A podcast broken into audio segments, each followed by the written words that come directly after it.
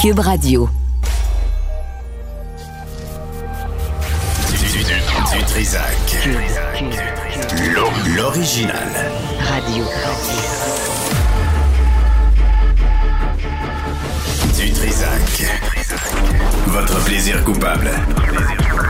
Cube Radio. Bonjour tout le monde, bon mardi 20 décembre 2022. J'espère que vous allez bien. Oui, frais rasé.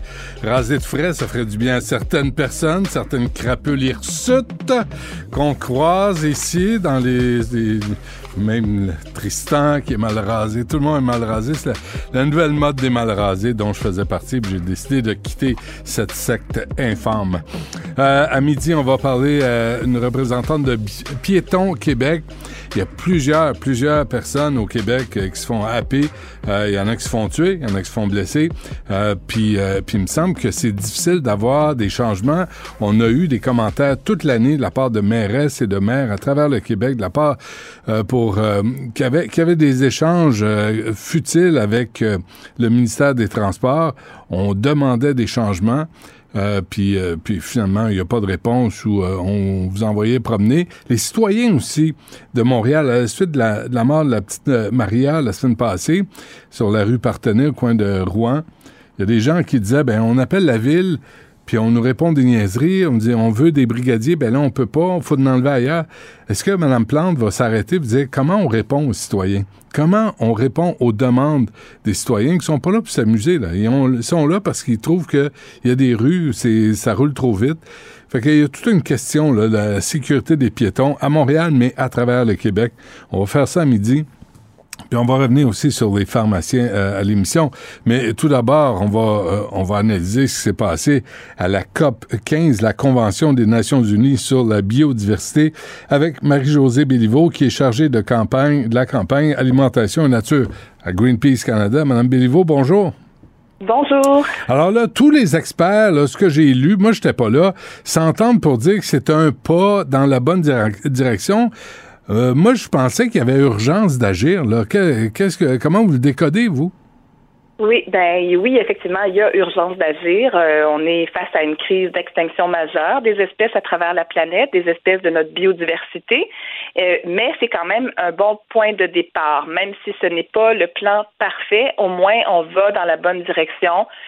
C'est un bon point de départ commun pour s'attaquer à cette crise-là, puis restaurer la nature dans le monde entier. Donc, on, parle de protection de 30% des espaces terrestres et, euh, maritimes.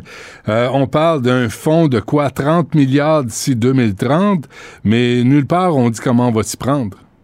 Oui, effectivement. Donc ça, c'est un des bons points, en fait, un, bon point que vous soulevez et qui est un mauvais point du plan, c'est-à-dire que euh, manque d'éléments pour comment on va mettre en action ce plan-là. Euh, aussi, par exemple, quand vous dites euh, il y a euh, 20, euh, 20 milliards de dollars jusqu'en 2030, euh, vous avez dit 30 milliards, pardon Ouais. les cinq prochaines années, en fait, les, les premières années de ce plan-là, c'est 20 milliards de dollars par an jusqu'en 2025, puis ensuite 30 milliards de dollars par an jusqu'en 2030. Alors, ça, c'est un des points qu'on soulève. Comment se fait-il qu'on ne met pas tout de suite 30 milliards de dollars? Plutôt qu'attendre après l'argent? Mais, mais, Euh, qui, donc, qui- euh, mais qui dit, qui vous dit que ça prend 30 milliards?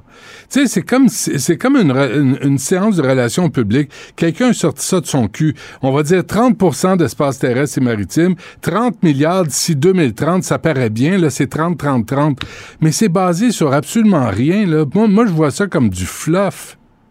Mais en fait, c'est les minimums qui ont été par rapport aux 30 là, de protection des terres et des eaux euh, euh, d'ici 2030. Mhm. Donc ça, c'est un minimum qui a été établi par les scientifiques pour protéger la biodiversité. C'est le minimum.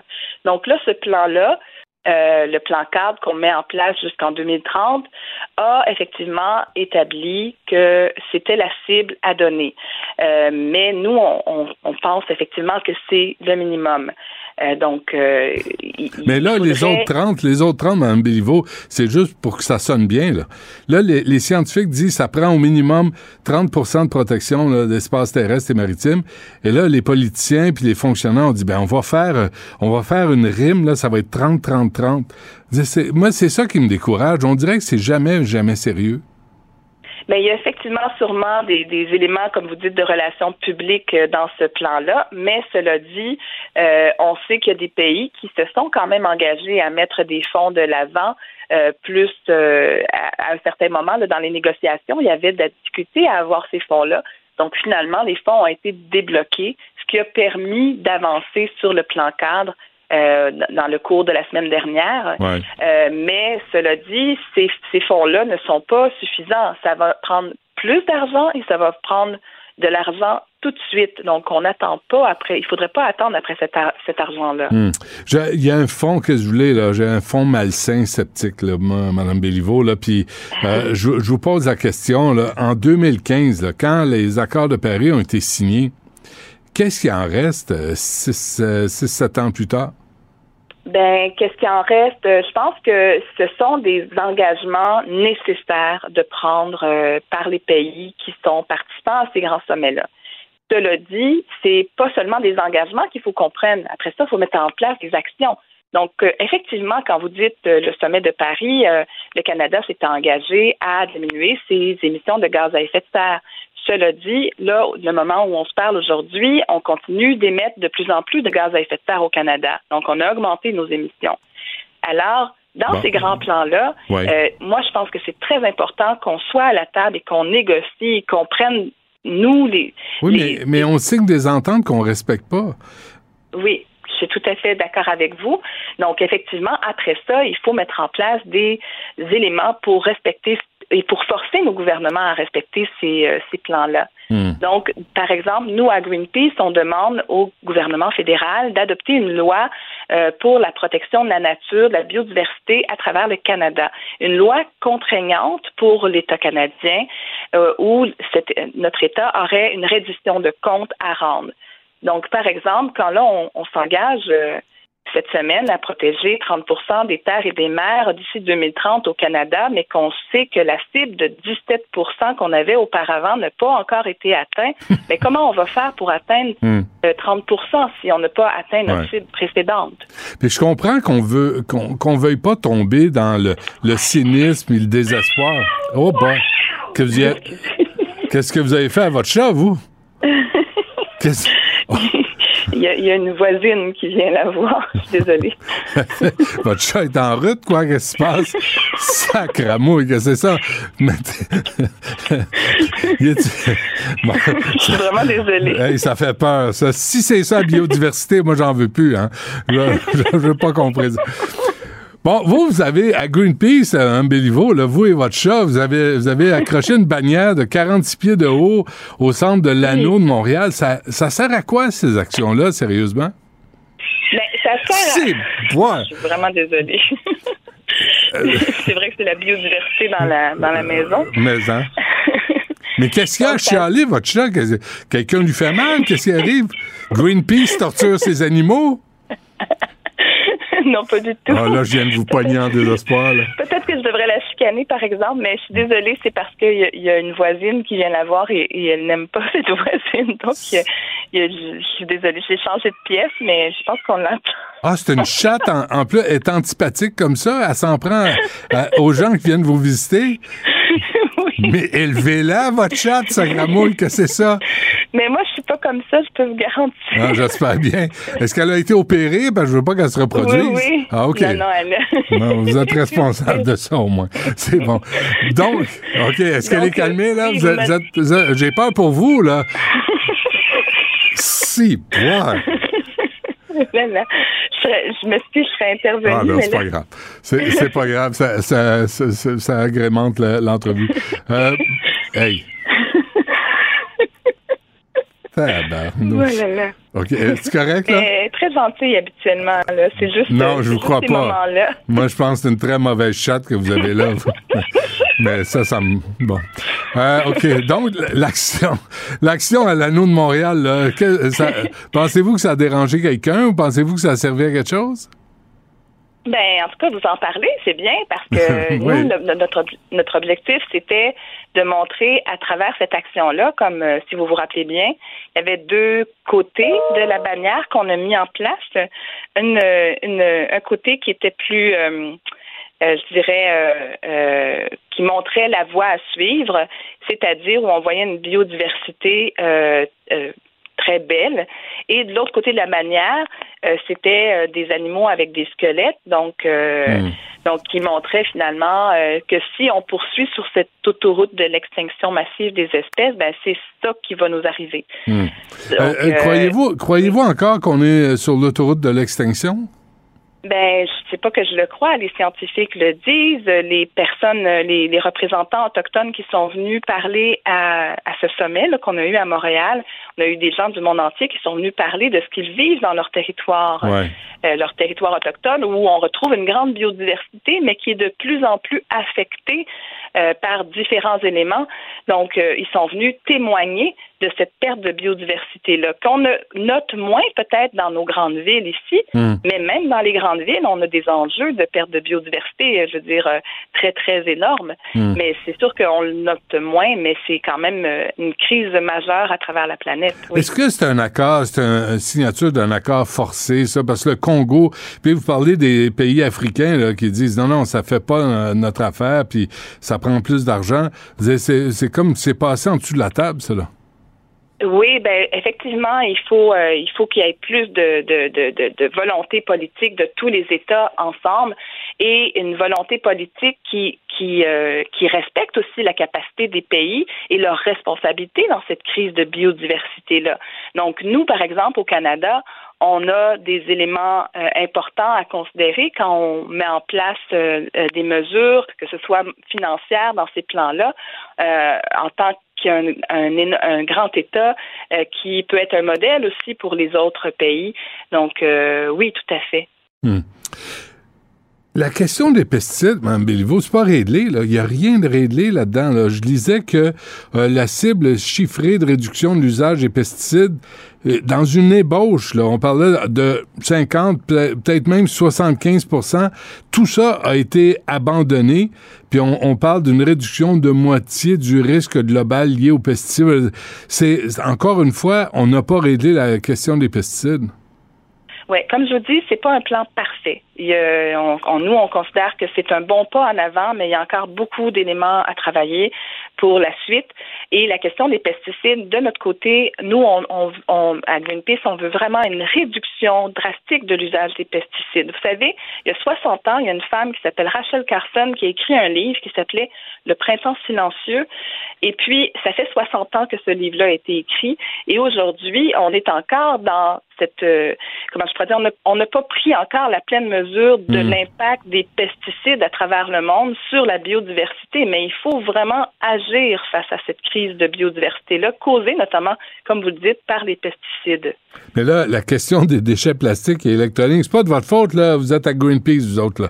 Vous, vous êtes de l'autre côté de la clôture. Mais quand je vois Stephen Guilbeault, le ministre de l'Environnement, qui est un ancien militant écologique, Là, je, regarde ça, puis on se félicite de signer une entente où même les déchets plastiques et électroniques sont pas réglés. C'est pas une entente, c'est une entente de à s'entendre qu'on fera pas grand-chose. Oui, mais je vous, comme je vous dis, euh, effectivement, euh, je pense que c'est un plan important dans le sens qu'on s'en va dans une direction, mais il faut euh, qu'il y ait des éléments de ce plan-là qui soient améliorés. Euh, il faut qu'il y ait notamment une plus grande reddition de comptes, euh, des engagements non seulement sur papier, mais qui soient formalisés dans des gestes ensuite.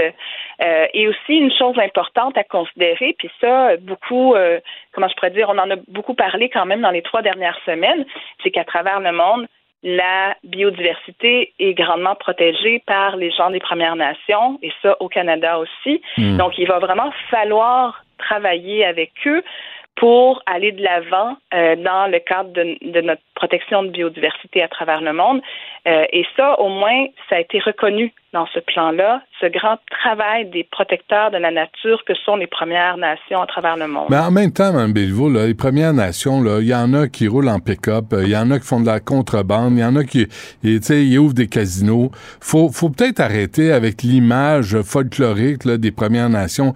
Je, comprends qu'il y avait un respect beaucoup plus élevé que nous euh, face à la nature, mais, euh, mais il me semble qu'on tombe dans le folklore. C'est comme nous autres, puis les ceintures fléchées un peu. Là. Mais je pense pas qu'on tombe dans le folklore. Si vous allez, par exemple, dans une communauté comme celle de Lac-Simon ou d'autres communautés autochtones euh, du Québec, vous allez voir tout le travail qui est fait pour la protection euh, de plusieurs espèces, notamment, par exemple, le caribou. On en parle souvent du caribou au Québec. On manque d'engagement d'ailleurs et on manque de solutions euh, mises en place par le gouvernement pour euh, protéger les caribous. Mais les Premières Nations du Québec ont des solutions. Ils attendent juste qu'on s'assoie à la table puis qu'on mette les solutions en place avec eux pour sauver cette espèce qui est très emblématique de nos forêts, à nous tous. Euh, sur une note de 1 à 10, vous donnez combien à Stephen Guilbeault comme ministre de l'Environnement? Hum, là, vous me Pas prenez. fin, là. hein? je sais que je suis pas fin, mais. Euh, disons que euh, j'ai apprécié son travail dans le cadre de ce plan, euh, mais on attend de voir les gestes qui vont suivre et il faut vraiment que ça ne soit pas que des paroles. Il faut que notre gouvernement soit courageux euh, pour euh, pour la suite, pour euh, la, pro- la, la protection de la biodiversité, les enjeux climatiques aussi. Là, je le rappelle, c'est pas le, la biodiversité. En fait, c'est très interrelié. hein. Donc, il va falloir vraiment qu'on avance pour protéger notre nos biens comme en fait pas nos biens communs, mais nos communs, notamment cette belle biodiversité qu'on a sur le territoire du Québec. Donc, quoi, 2, 3, 4? Ah. Euh, Donc, je me passerai de, de répondre à cette OK, c'est beau. Bon, ben, dites bonjour à votre chat. Euh, Cascam, sa gramouille, il a fait peur à tout le monde. Euh, Marie-Josée Béliveau de Greenpeace Canada, merci, joyeuse fête. Puis Eh, on, on va voir euh, ce que ça, ça va donner, cette signature, cet Oui. accord de la COP On va 15 à suivre ça Montréal. de près. Merci. Oui, merci. Joyeuse fête à vous. Merci. Au revoir. Réagissez avec Benoît Dutrisac par courriel. Dutrisac à commercialcube.radio. Je de t'aider. Conoscopie, la comédie musicale. Benoît Dutrisac. M'en occupe, Richard. Mets ton doigt sur la bande négative. J'ai rien à cacher, moi, je suis transparent. Ouais. Richard Martineau. Il devrait prendre euh, exemple sur toi. La rencontre. Moi, le seul endroit où je suis pas d'accord avec toi, là, c'est les cirques. Moi, j'étais prête, là. Mais comment te régler mon problème? En étant gentil, La rencontre Martineau Dutrisac. je m'attends à y coucher sur ton testament. Non. Bon, t'es-tu encore sur les réseaux sociaux, toi?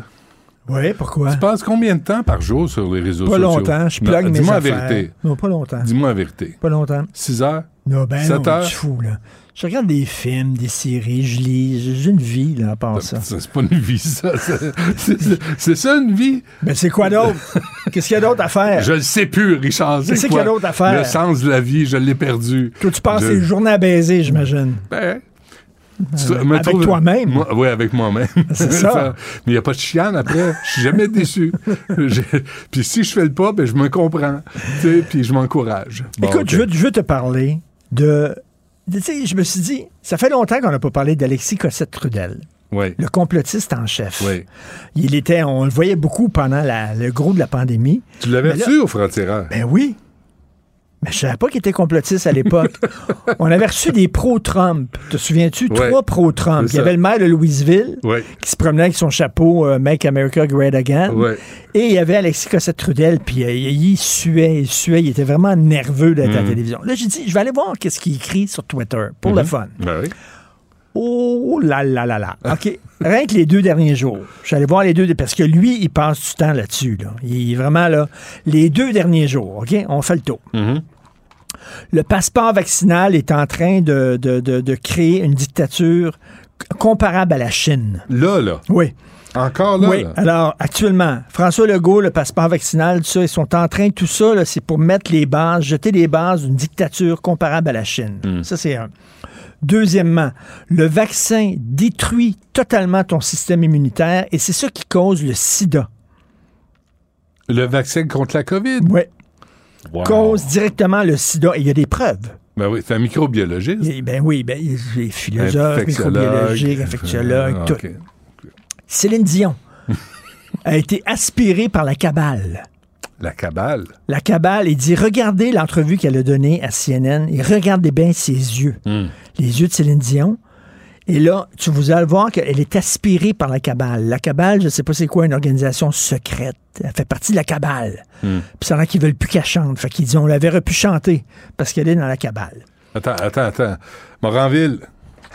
Morin, viens, viens- viens nous dire c'est quoi la cabale? Toi, t'es, t'es l'expert des, euh, des, des, des niaiseries de même. là. Ben oui, ben, la, la cabale, c'est cette espèce d'entité là euh, secrète qui gouverne le monde euh, ben, de- depuis les ombres, Benoît, ni plus ni moins. là. Quand on parle de la cabale, c'est souvent autour de la conspiration de QAnon, hein, des gens qui pensent qu'il y a des groupes satanistes, des pédophiles, des cercles là, qui trafiquent des enfants, les sacrifient dans des rituels sataniques afin de boire l'adénochronine, une composante de leur sang qui leur permet de vivre jeunes éternellement et d'avoir des, des pouvoirs magiques. là. Et ça, c'est prouvé.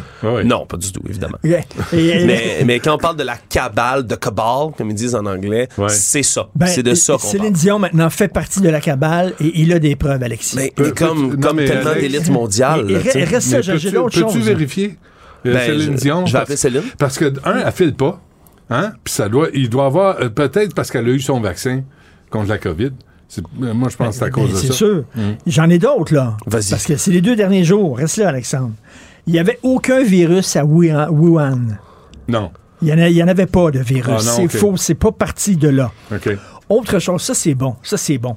Tu sais, quand le LEM atterrit sur la Lune, Apollo Oui. 11, là, tu sais, il y avait le LEM. Ouais. Ça comme alluni. C'est C'est atterri quoi, sur la Lune. 69, ça? Et là, bon, ils sont descendus, ils ont marché sur la Lune, ils sont revenus dans le LEM. Et là, tu vois à un moment donné le LEM décoller Hmm. et rejoindre la fusée. Mais il dit, y avait-tu un caméraman? Ils sont partis. Puis il y a quelqu'un qui a filmé ça. C'est parce que c'était une, c'était une caméra télécommandée. Hello, qui ont mis là. Mais lui il dit, il y avait un caméraman. Ah, il dit, c'est la preuve. Puis ils ont laissé le caméraman de sa lune. Non, mais c'est la preuve que ça a été fait en studio. Ah Ça a été fait en studio. Et à un moment donné, Alexis Cossette-Trudel, il montre une autre vidéo où tu sais, tu les vois, les astronautes sur la Lune qui font boum, ils lèvent des airs, puis redescendent. tout ça. Il dit Regardez bien, on voit les câbles. Ah oui. Ils ont des câbles qui, quand ils lèvent des airs, qui bondissaient comme ça, là, Mais là, ça, c'est au cours des derniers jours. au cours des deux derniers jours. Mais Attends là, une minute. quand Fait- il sur, euh, il la théorie de la. On n'est jamais allé sur la lune? Non, mais mais c'est écrit, que- il le dit, nous sommes jamais allés sur la Lune. Attends minute, Parce que écoute là, ça. il revient il y a 50, 60 ans, là. C'est parce qu'il manque, il manque de contenu, là, toute évidence. Attends une minute, là, c'est pas tout. Il y a une photo. François Legault qui donne la main à Éric Duhem. Parce que là, ils sont contre Éric Duhem, c'est cette gang-là. Là. Ben, Parce qu'ils sont contre. il, il les a reniés dans un sens. tu sais, Il a, il, a, il a rejeté un peu l'espèce de prémisse qui veut que eux auraient aimé que lui challenge les résultats des élections, peu importe. là. Exactement. Il a perdu, mais c'est impossible. On a vu qu'il y avait des centaines de milliers de Ah, personnes il qui voulait voulaient. faire un 6 janvier. euh, Mais Éric lui- Duhem n'est pas embarqué là-dedans. Félicitations reconnu. à lui. tu sais. Et donc, il dit, il donne, tu vois Legault donner la main puis à Éric Duhem, puis il dit Regardez bien la poignée de main. Les francs-maçons. Les francs-maçons. Il dit Regardez là la façon dont ils se regardent dans les yeux, puis la poignée de main. Vous voyez les doigts, la façon. Je n'invente pas. C'est écrit ça. Attends une minute. J'ai pas fini. Il y a un tweet de Robert Kennedy Jr. Ouais. qui Oh. dit que c'est la CIA qui a tué son oncle. Robert Kennedy John F. a été Kennedy. tué euh, euh, par. Son oncle, c'est John F. Kennedy. C'est John F. C'est la CIA qui l'a tué. Euh, il dit que les États-Unis sont en train de devenir un pays communiste. Et il dit finalement que Valérie Plante appartient à une organisation secrète avec George Soros. Ben. euh, Bon, George Soros, Voilà. ça c'est le, le- le bon vieux complot juif hein, de, Ah oui. l'État mondial, l'État profond. On revient. George Soros, c'est un des noms qui revient constamment dans toutes les théories du complot pour à peu près aucune raison autre que ben c'est le complot juif. Ce sont les, les- la cabale encore une Parce que fois. lui, là. il y a un tout est lié hein, dans il, tout ça. finance, il finance la gauche, là. Il finance euh, tous les, Oui. les politiciens de gauche. George Ben. Ben, En- c'est en lui que ça, il son organisme ouais. Open Society, Ouais. qui existe, là, Ouais. et justement qui, qui finance effectivement des, des- des- des gens de gauche, mais lui, il dit qu'il était avec Valérie Plante dans une organisation secrète. Bref, ça, c'est au cours, Alexandre et Benoît, des deux derniers jours. Mais ça va vite. Hein, une fois euh, qu'on Mais, mais je trouve, moi, ce qui m'étonne, c'est que c'est qu'on c'est qu'il y a besoin de revenir aussi loin en arrière pour rapporter des théories de complot. Il me semble que il y en a, il y en a plein là récemment. Oui, oui. En, en même temps, on peut trouver n'importe quel. Tous les éléments d'actualité qu'on va pouvoir trouver sont propices à faire un lien avec les théories du complot, surtout que, comme Richard l'amène, c'est pas pour rien qu'il va en parler autant, d'autant de théories différentes. Ça peut sembler complètement hétéroclite, mais avec l'avènement de QAnon, pis ces mouvances Ouais. complotistes-là, euh, sur les réseaux sociaux maintenant, c'est qu'une fois que tu crois à une théorie du complot, tu si on t'a caché que les hommes sont jamais allés sur la Lune, qu'est-ce qu'on te cache d'autre? Une ça, fois que tu ça tombes prend dans du une, temps avant ouais. d'avoir les preuves. C'était en 69, l'homme sur la Lune, mais ça a pris comme 60 ans avant d'avoir les preuves. Et, et écoutez, un autre, un autre, un autre bozo, Adil Sharkawi, Ah oui, c'est un bon aussi. Ouais. notre ami à tous. Ben oui. Qu'on salue. OK, l'imam euh, Abdil Sharkawi qui a mis sur sa page Facebook cette semaine une photo de la Maison Blanche avec les couleurs du drapeau arc-en-ciel. OK, donc il y avait des des des, des- Parce qu'on reconnaît le mariage. des éclairages, Ouais. donc parce qu'on a reconnu le mariage gay, donc pour célébrer ça sur la Maison Blanche, on a- il y avait des éclairages du drapeau Hmm. arc-en-ciel. Et là, il y a écrit La Maison Blanche est devenue multicolore cette semaine. La seule bouée de sauvetage qui reste pour l'humanité aujourd'hui est l'islam. Il faut propager l'islam, la seule résistance face à la dégradation de la disposition naturelle de l'humanité. Ça, c'est un message clairement homophobe. Oui. Mais nos amis, les artistes, vont rien dire parce que, ben, il est musulman. Non, mais euh, attends, attends. Si c'était, as-tu- attends une minute, si Non, mais c'était si- un blanc chrétien, vérifié- si c'était un blanc chrétien qui avait écrit, regardez, c'est épouvantable ce qui se passe aux États-Unis, tu peux être sûr que la gogonche aurait dit c'est écœurant, l'extrême droite chrétienne, les catholiques, etc. Ça, c'est un islamiste complètement homophobe. Et là, Mais, mais, Richard, as-tu vérifié, avant de dire ça, as-tu vérifié là, les, les, les apôtres, là, Judith Lucier, Ben, euh, Brian Maas du Devoir, Ben, euh, Marc Cassidy de la presse? Est-ce Ben, que voyons je suis certain qu'ils ont, ils ont tous dénoncé ça? ben oui. Je suis certain qu'ils sont montés aux Ah, ben, barricades pour sûr, dire en disant c'est, c'est de l'homophobie. comment se fait-il qu'on tolère des propos haineux envers une communauté, mais que lui? là, tout à coup, il n'y a, pas de suivi, il n'y a pas de conséquences? Et lui a une mosquée, je pense qu'il est encore présent, il fait encore des prêches, puis Mm. c'est ça, c'est le genre de, de, de, de trucs qu'il prêche dans sa mosquée. Mm. Et, et ça, est-ce que tu en entends parler de ça? Non. Ben non. Adil Sharkawi dit ça, mais si ça avait été un blanc du Parti conservateur, mettons, et tabarnouche qu'on aurait Mm. capoté. Mais tu as vu Richard Martel, que j'affectionne pas particulièrement du Parti conservateur, euh, a refusé de- d'aider une famille euh, d'immigrants qui était bien installée euh, pour euh, éviter la déportation. La famille s'est adressée à un autre élu, puis finalement, la déportation a été, euh, a été suspendue. Là, on en parle. Là, on, là, on en parle. Puis je dis pas que ce que M. Martel a fait, c'est bien, là, mais, mais on en parle puis on le dénonce. Les propos haineux, quand c'est un islamiste qui les fait, ah, ça passe en Et rappelons. C'est où qui a écrit ça, Richard? Sur Pour sa page euh, curiosité? Facebook. Hmm. Et rappelons que Adil Sharkawi avait été, à un moment donné, soupçonné fortement par euh, le, par euh, le, le- le contre-espionnage canadien euh, d'avoir, de s'être entraîné là, dans des camps euh, d'entraînement pour terroristes. Il vendait des tapis. C'est ce qu'il disait. Il est allé vendre Et des tapis. finalement, il y, a eu un, un- il y a eu un procès et c'est tombé. Pourquoi? Parce que le, CRS n'a pas voulu déposer des preuves parce que Il c'était... aurait dévoilé l'identité des témoins. Il aurait dévoilé l'identité euh, de gens euh, qui avaient infiltré des réseaux islamistes au Canada. Ils ne voulaient pas dévoiler leur identité, donc ils ont dit, ben nous autres, on, on- on laisse tomber. Et finalement, les accusations contre euh, Adil Sharkawi ont été, ont été abandonnées avec le résultat qu'il a eu finalement sa citoyenneté canadienne. Alors maintenant, c'est un citoyen canadien à temps plein. Et lui, il arrive en disant, c'est épouvantable, c'est la décadence, le fait qu'on reconnaisse... attends, attends, tu vas voir, il y en a qui vont monter au Ah, ben, barricade. c'est sûr. Il y en a qui vont, euh, qui vont intervenir, euh, c'est sûr et certain. Bon, on On sait est-tu on est-tu trois, on est-tu trois détenteurs, individus détenteurs de pénis autour de la table? Euh, je suis propriétaire, c'est pas de tes affaires, ça, Richard. Oui, c'est Pas vrai. de tes affaires. Comment je m'identifie, tu le sais pas. C'est, c'est J'ai tout le temps dit, euh, Alexandre, c'est un gars. La vrai? phrase. On ne sait pas. C'est quoi ton ça? ressenti? Comment tu te sens par en dedans? Je me sens, euh, je me sens bien. Je me sens heureux. Je vis ma vinaigrette. On veut Rien pas savoir ce que tu as entre les deux jambes, on veut savoir ce que tu as entre les deux oreilles. Euh, ce que j'ai entre les deux oreilles, c'est beaucoup de haine. Bon, bon ben, tu sais où aller, tu sais à qui t'adresser. Euh, Richard, Moi, je euh, suis merci. un- un- un- une chinoise obèse. Aujourd'hui? C'est comme ça que je me sens. OK. Bon, ben, Une, profite-en. une chinoise albinos.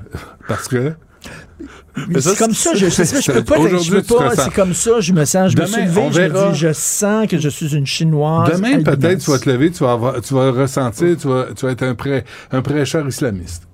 Ben, Et tu vas te faire de nouveaux amis. Ben euh, mais il faut garder espoir en la vie. Moi, je- t'accepte. Moi, je t'accepte comme albinos, chemise. Richard. Je t'accepte. Je te reconnais. Comme je suis. Je te parfait. pour toi. Allez, c'est. Merci. Merci beaucoup. À demain. c'est un bon gars. Ouais, je le sais. C'est pour ça qu'on l'invite.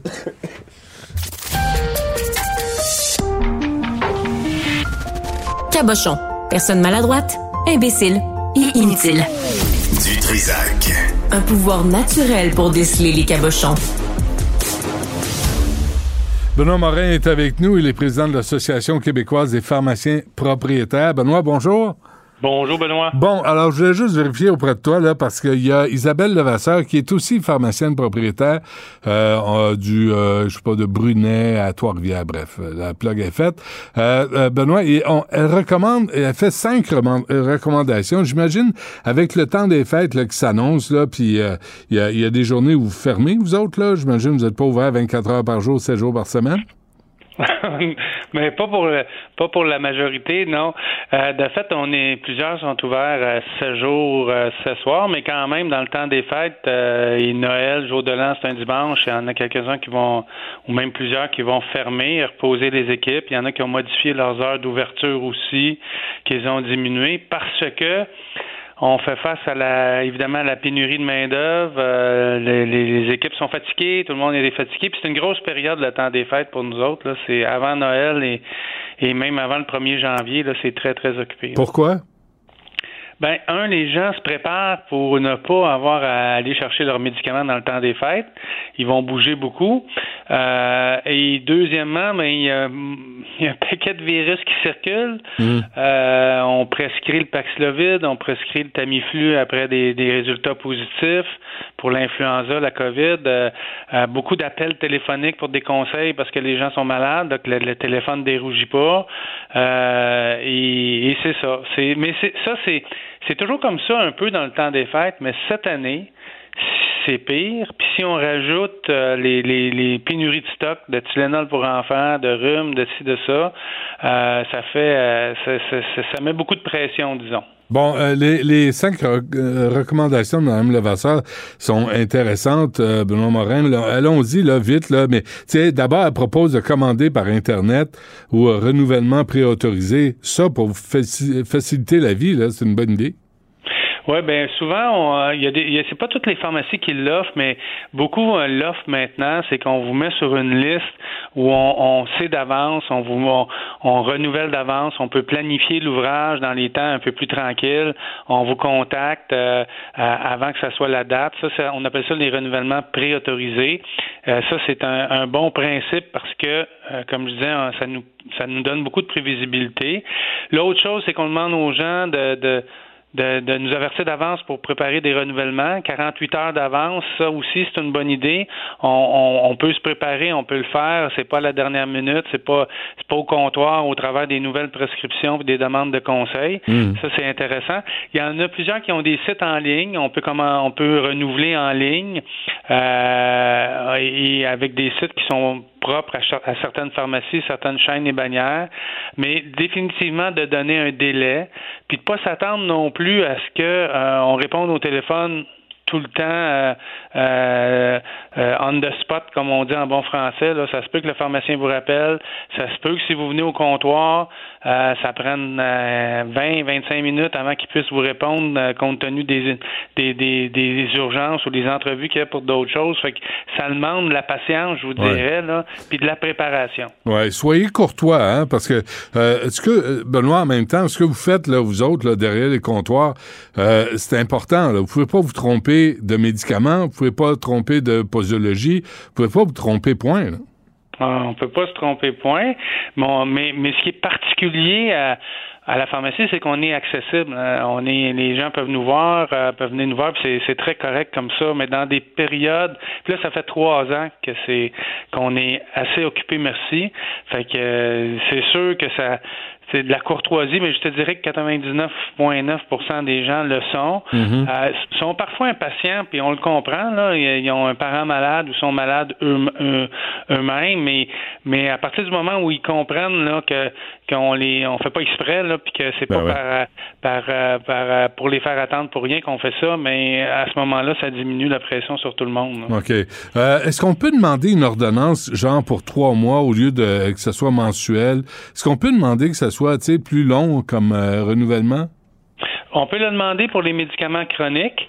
Euh, évidemment, par exemple, le médicament pour la pression artérielle, euh, si vous avez une assurance privée, c'est assez simple à faire parce que, euh, évidemment, c'est une question de jugement aussi. Là, il faut que ça dépend du prix, ça dépend d'un paquet de choses. Les, gens aussi peuvent juger de la situation, mais le pharmacien aussi va juger si c'est acceptable de le faire, mais, mais on le fait, quand les gens le demandent, on le fait. La seule chose, c'est qu'avec la régie de, de Sens Maladie du Québec, c'est calculé au mois. Fait que même si vous renouvelez euh, pour trois mois, ça va être trois fois un mois.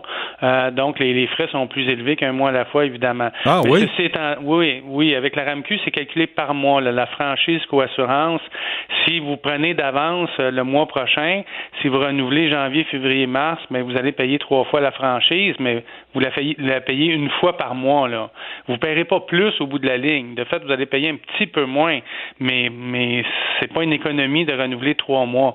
Par contre, c'est une économie de temps. Euh, c'est une économie de temps pour les gens, puis pour l'équipe à la pharmacie aussi. Ben oui. Sauf qu'on n'a pas tout le temps le stock pour servir tout le monde trois mois. On est pris dans les ruptures.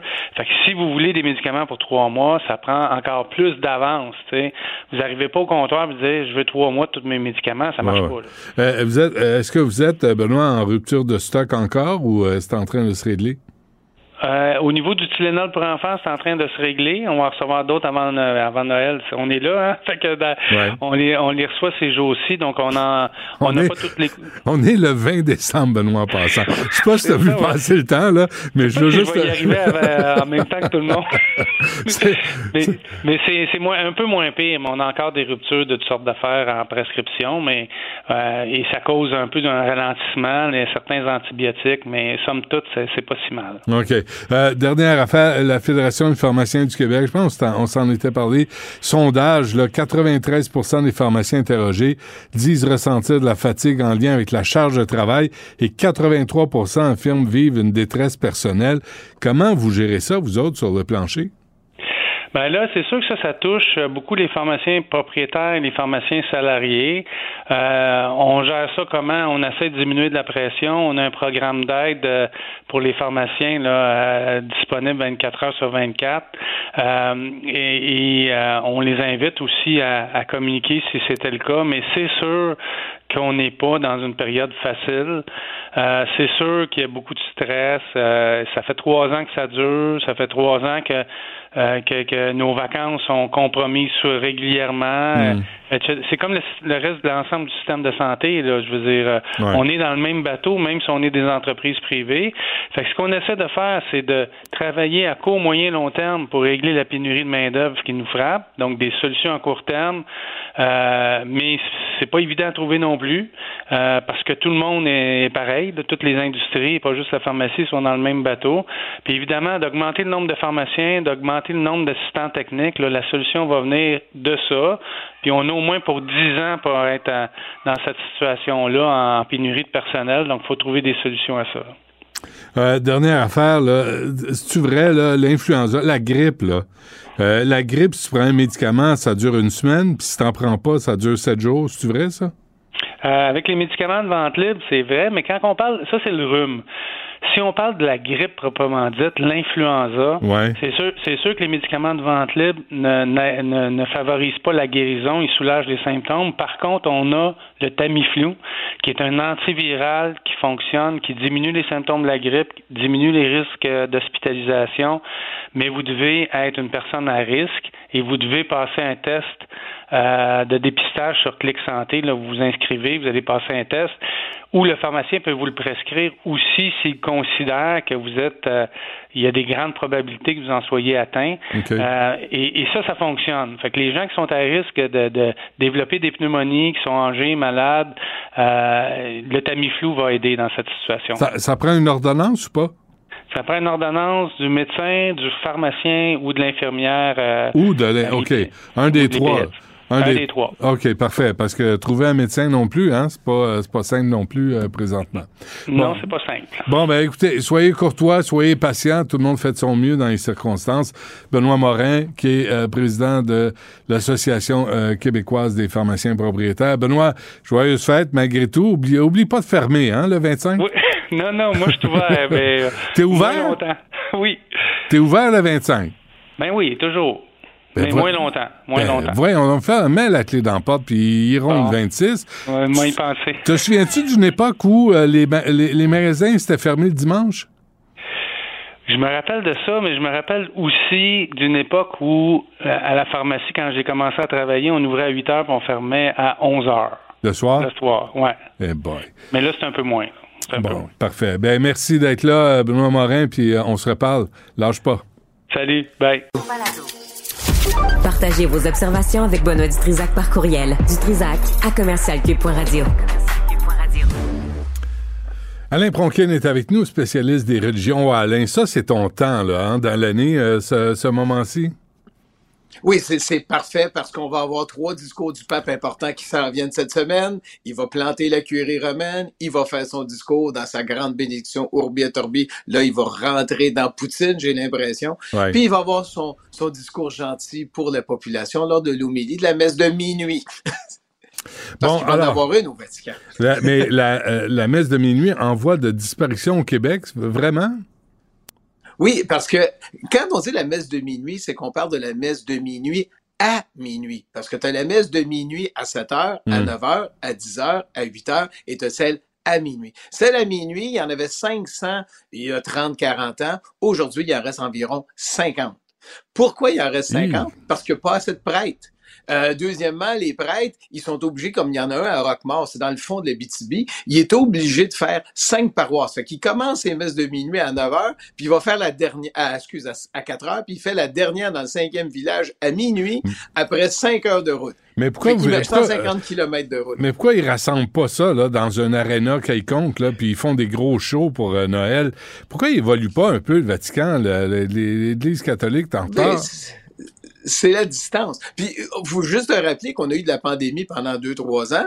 Et même au Vatican, la messe de minuit n'était pas à minuit, elle était à 7h30. Pourquoi? Parce que les Italiens allaient à la basilique pour la messe, puis il y avait le couvre-feu, donc on ne va pas retourner. Donc, Mm. on a limité ça. À Québec, il n'y en avait même pas de messe parce qu'on avait fermé les églises, puis à Montréal, on les faisait à l'extérieur de la basilique, les messes. Euh, Ça, ça a mal été pendant deux, trois ans. Fait que là, on Ça a, remarqué le constat aujourd'hui, il en reste 50. 50 messes de minuit à minuit. C'est ça qui est important. Mais il va- va en avoir plus que 500. Iras-tu, toi?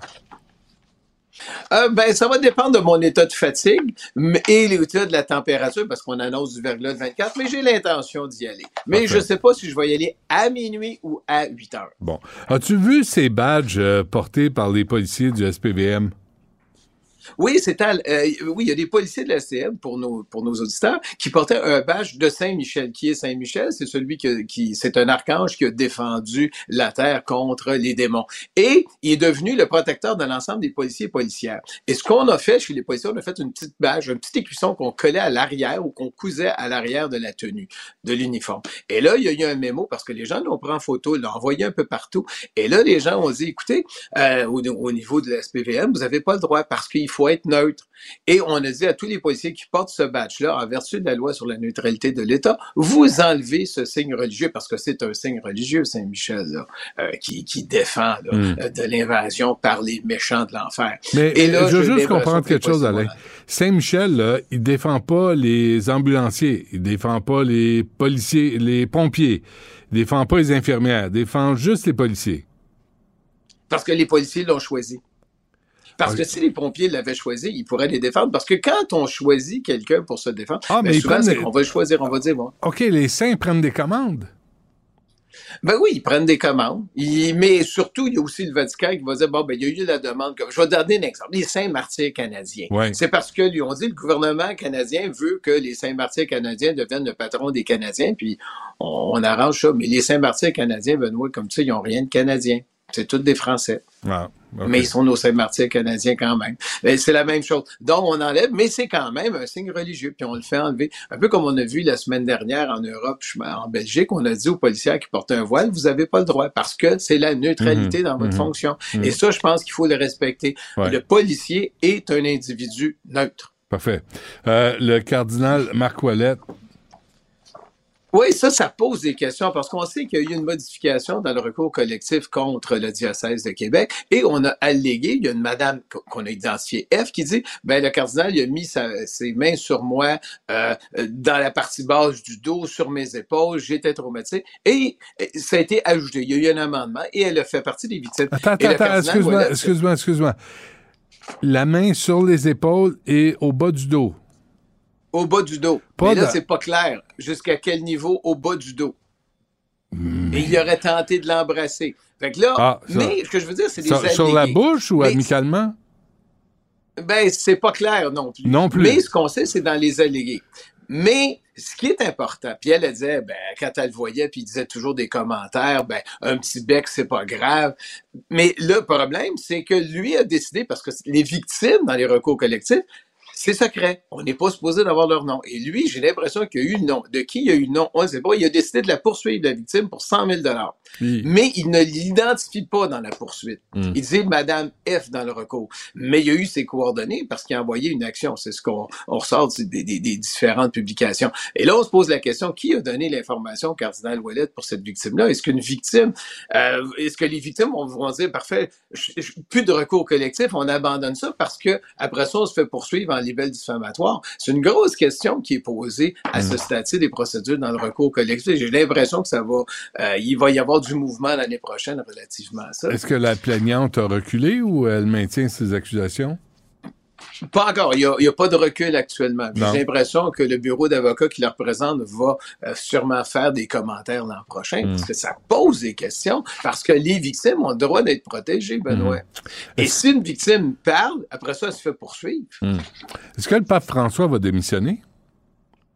Ah, ça, c'est la grande question.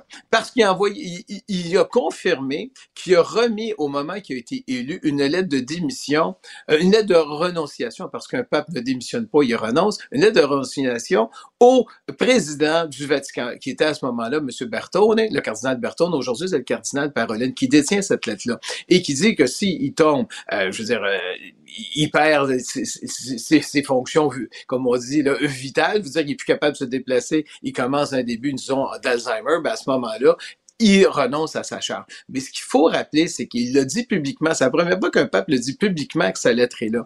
Le premier qui l'a fait, c'est Paul VI. Mais la lettre est restée secrète jusqu'à après sa mort. Et c'est après sa mort qu'on a appris s'il perdait ses facultés. À ce moment-là, il avait renoncé à sa charge. Hmm. Donc, c'est quelque chose de qu'on sait qu'il existe, mais lui, il l'a rendu public. Et, et on sait encore, il, il- comme il dit, je suis pas sûr d'aller à Marseille l'an prochain, je suis pas sûr de faire mes, mes voyages. Peut-être que ça va être Jean 24 qui va y aller. Jean 24, c'est le nom qu'il a attribué à son successeur. Ah, c'est lui qui a décidé. Ouais, il y a décidé qu'il va s'appeler Jean 24, mais ça veut pas dire que celui qui va devenir pape va s'appeler Jean 24. OK. Mais lui, il l'appelle comme ça. Mon successeur, au lieu de dire mon successeur, il dit Jean 24. OK. Euh, Qu'est-ce qui s'est passé à la COP 15? Euh, Il y a eu des prières? Oui, à, oui, à la COP 15, j'ai appris ça. Moi, je pensais qu'on on discutait d'environnement, mais il y a aussi une salle de prière à la COP 15. Et la salle de prière est pour toutes les confessions religieuses. Donc, il y a des musulmans qui y vont, des chrétiens qui y vont, des bouddhistes qui y vont, et on va se recueillir dans cette salle-là. Mais on se pose la question, qu'est-ce qui se dit dans cette salle-là? Parce qu'il y en a qui disent, oui, on, on discute un petit peu légèrement, mais c'est un lieu de prière. Mais, juste pour dire à nos auditeurs, il y a un lieu de prière à la COP 15 c'est que ça, ça m'a fasciné. Je pensais pas qu'il allait avoir ça, mais Mm. on, on en a un. Puis les gens vont se rencontrer, vont discuter. Je sais pas de quoi on discute, mais c'est un lieu de prière. Bon, euh, les euh, crèches euh, de Noël écologiques? Oui, euh, c'est parce qu'il est arrivé, il y a eu une, une, tempête dans une région au nord de la Vénétie, puis tous les arbres sont tombés, étaient brisés. Alors, à ce moment-là, les sculpteurs locaux ont dit, ah, on va faire une crèche écologique. Euh, la crèche écologique, pour te donner une idée, elle pèse à peu près 30 000 livres, 40 000 livres. On Ah a ouais. reproduit 18 personnages grandeur nature à partir de ce bois-là qui allait pourrir dans les chaudes. Peut-être qu'on l'aurait récupéré autrement. Mais Hmm. les gens disent, c'est une crèche écologique. Oui, elle est en bois, mais on n'a pas coupé les arbres. C'est quand même bien. Tandis que le sapin de Noël qui est au Vatican, qui fait 30 mètres de haut, lui, on l'a coupé. Mm. Mais on a dit on pouvait le couper parce que c'était pas une, une espèce qui était menacée. Mais là, on- alors c'est ce qu'il y a actuellement à Rome. Si vous allez au Vatican, ben, la crèche qui est là, la crèche qu'on va voir durant la messe de minuit, c'est sculpté par des ébénistes locaux. Bon, et les Canadiens préfèrent euh, souhaiter joyeux Noël que joyeuse fête. Oui, et ça, c'est ce qu'on apprend. Il y a 70% des Canadiens qui disent, nous, on aime mieux dire joyeux, écoute, on fait des sondages sur à peu près toutes les Ben questions, ouais. on aime mieux dire joyeux Noël que joyeuse fête. Donc, et puis après ça, on s'est posé la question, ceux qui sont pas chrétiens et qui se font souhaiter joyeux Noël, comment est-ce qu'ils prennent ça? Ben, à 92% ils disent, oh, ben, c'est bien correct que les gens me souhaitent joyeux Noël, on est au Canada, puis c'est ce qu'on dit. Mais il y a un 8% qui veut pas se faire souhaiter joyeux Noël, qui disent, ça les dérange de se faire souhaiter joyeux Ils Noël. sont bien bêtes. Je sais pas c'est qui les 8% ben moi je trouve que oui. Moi je, je dis toujours joyeux Noël à tous mes voisins, quelle que soit leur religion. Ben oui. puis, puis tout le monde, il y a personne qui chiale. Puis c'est ça. Mais on peut souhaiter aussi joyeuse fête là. Non, joyeux Noël, c'est joyeux, c'est joyeux Noël.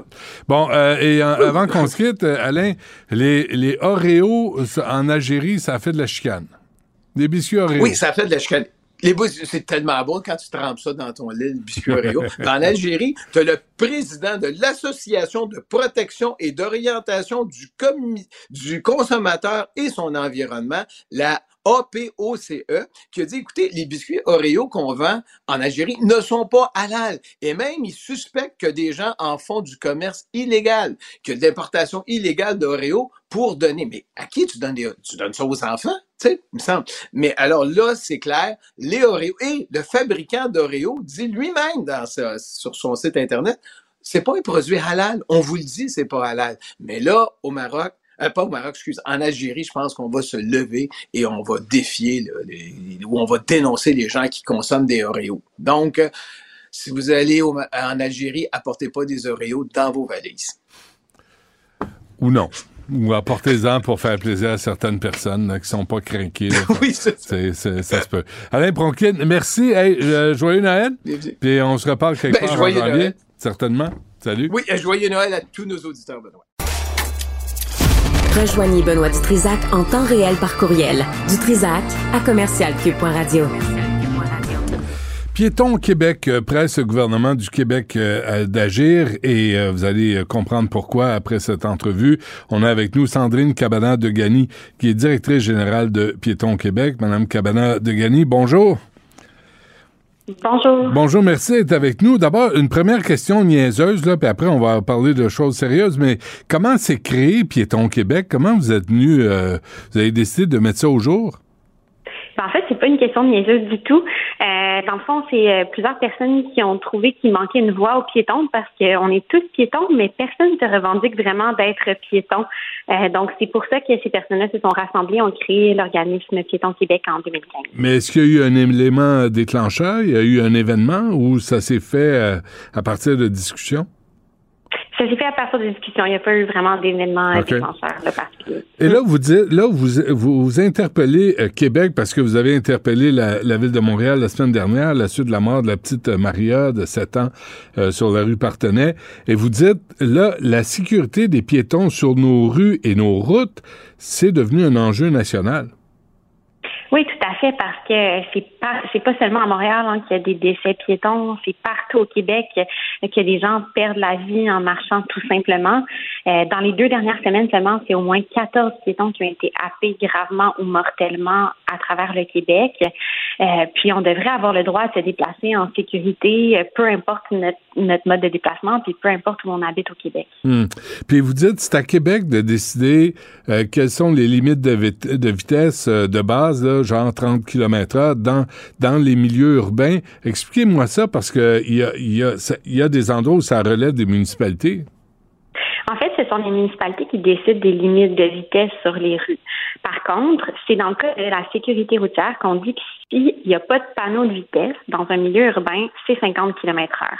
Puis nous, ce qu'on dit, c'est que Québec pourrait dire que c'est 30 km heure parce que c'est 30 km heure qui est une vitesse sécuritaire pour cohabiter avec les piétons. Donc, aux endroits où il y a beaucoup de piétons dans un milieu urbain, ça devrait être 30 km heure la base. Puis si la municipalité décide que euh, cette rue-là, euh, euh, la vitesse doit être plus élevée, ben alors on met un panneau de 50 ou de 70 en fonction du contexte, hmm. mais que tout le monde comprenne que c'est vraiment 30 km heure en milieu urbain.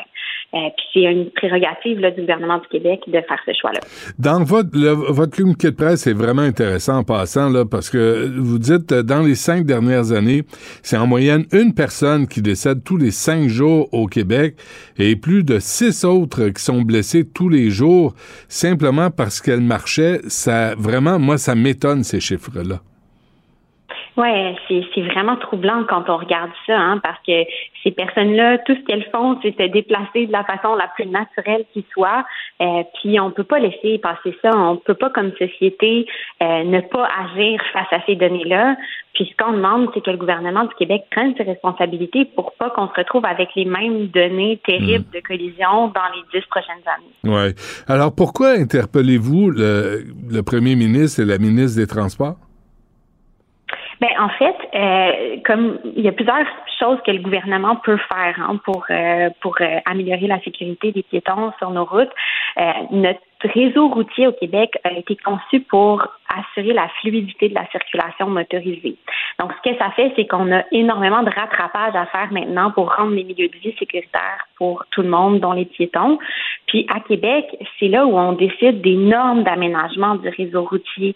Puis, les municipalités dépendent de ces normes d'aménagement-là pour que les ingénieurs signent les plans de signalisation, signent les plans d'aménagement. Donc, ça faciliterait beaucoup le travail des municipalités qui veulent agir sur la réseau routier pour rendre les rues plus sécuritaires si Québec euh, accélérait les choses là et intégrait mieux les besoins des piétons dans ces normes d'aménagement-là, par exemple. C'est aussi à Québec qu'on décide du code de la sécurité routière.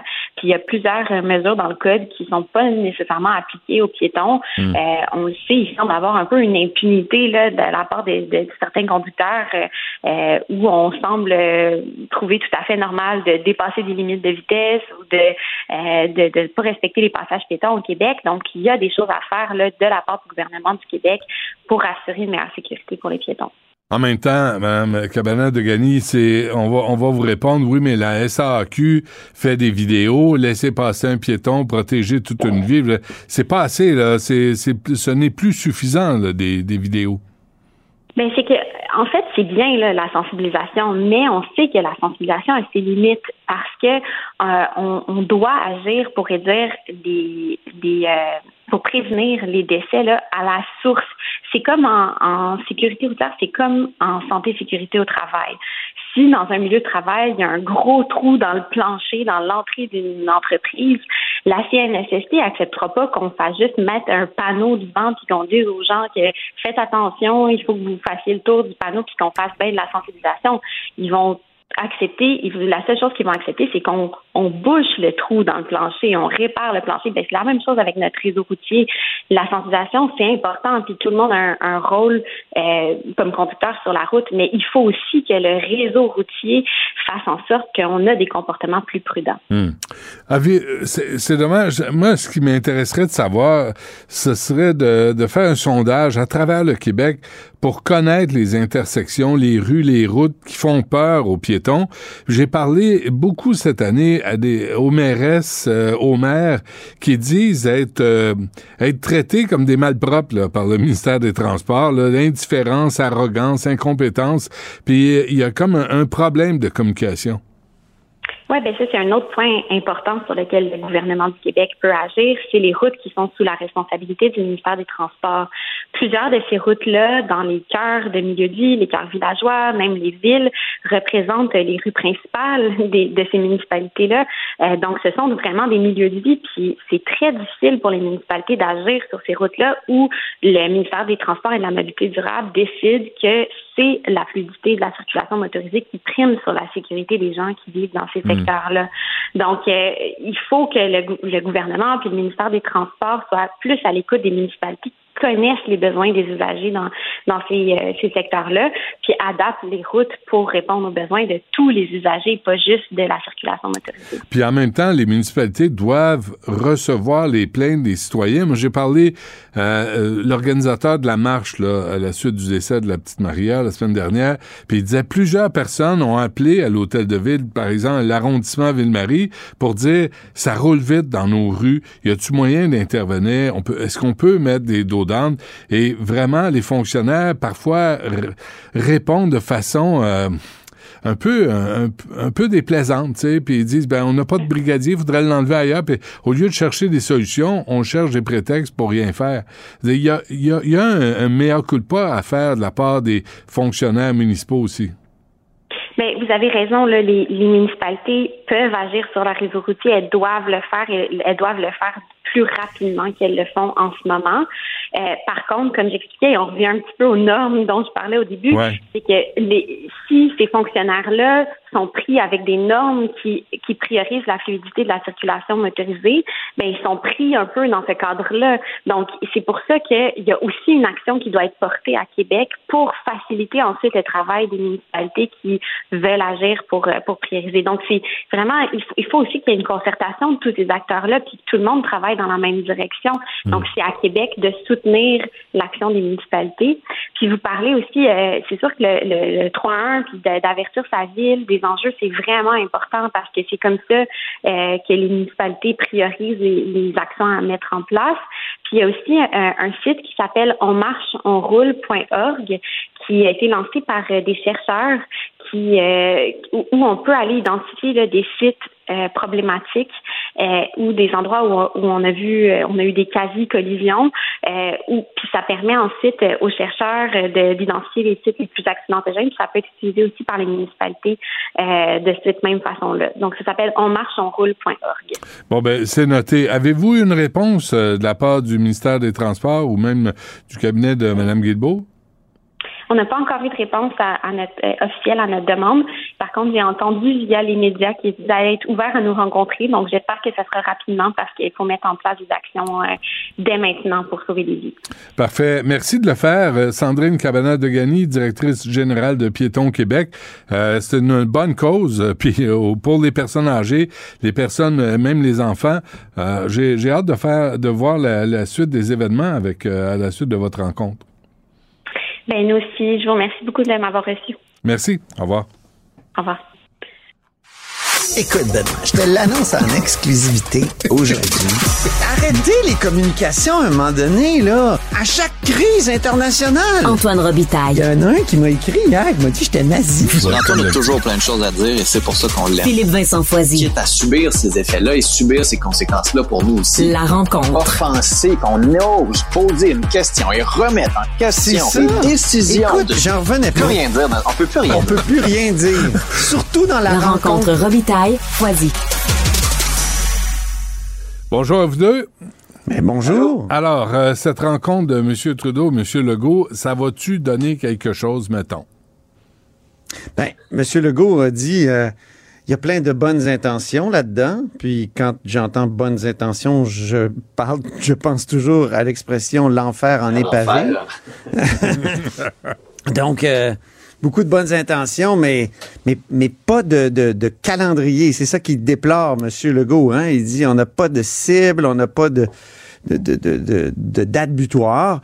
Alors, pour l'instant, c'est intéressant, mais, euh, ça, il, manque, il manque quelque chose comme de l'action. Ça prend de l'action, notamment en matière euh, de français et plus précisément sur le chemin Roxham, là, qui est l'endroit euh, où, tu sais, cette année, il y a presque presque 40 000, on parle de 36 000, Mm. euh, donc euh, immigrants dits irréguliers. On peut pas dire illégal, il paraît, là, mais euh, tu te souviens, je sais pas, là, on ouais, avait on beaucoup discuté de ça là. dans le temps.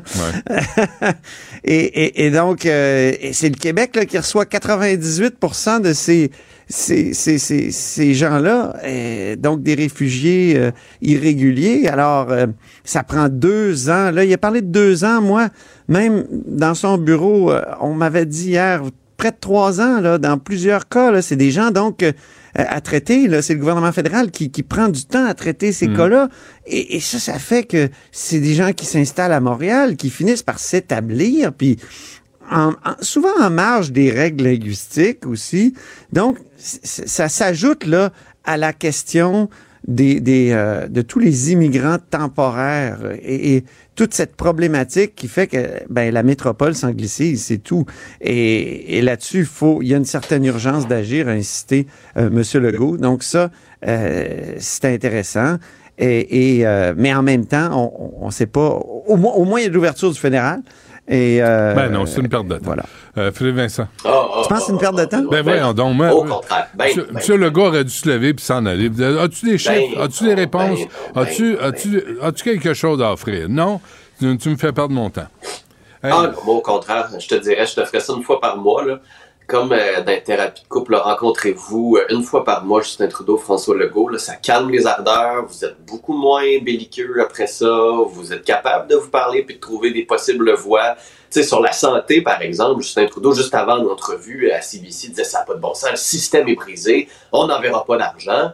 Alors que là, après sa rencontre avec François Legault, il semble y avoir eu une ouverture sur une possible voie de passage pour plus de financement en santé auprès des provinces, puis peut-être même une rencontre avec les premiers ministres des provinces pour décider de... Mais écoute-toi, Ouais, mais avant, que ça se passe, oui, mais peut-être. Benoît, avant que ça se passe, mais c'est soit Mais c'est ça, pas d'aujourd'hui. ou soit t'as rien.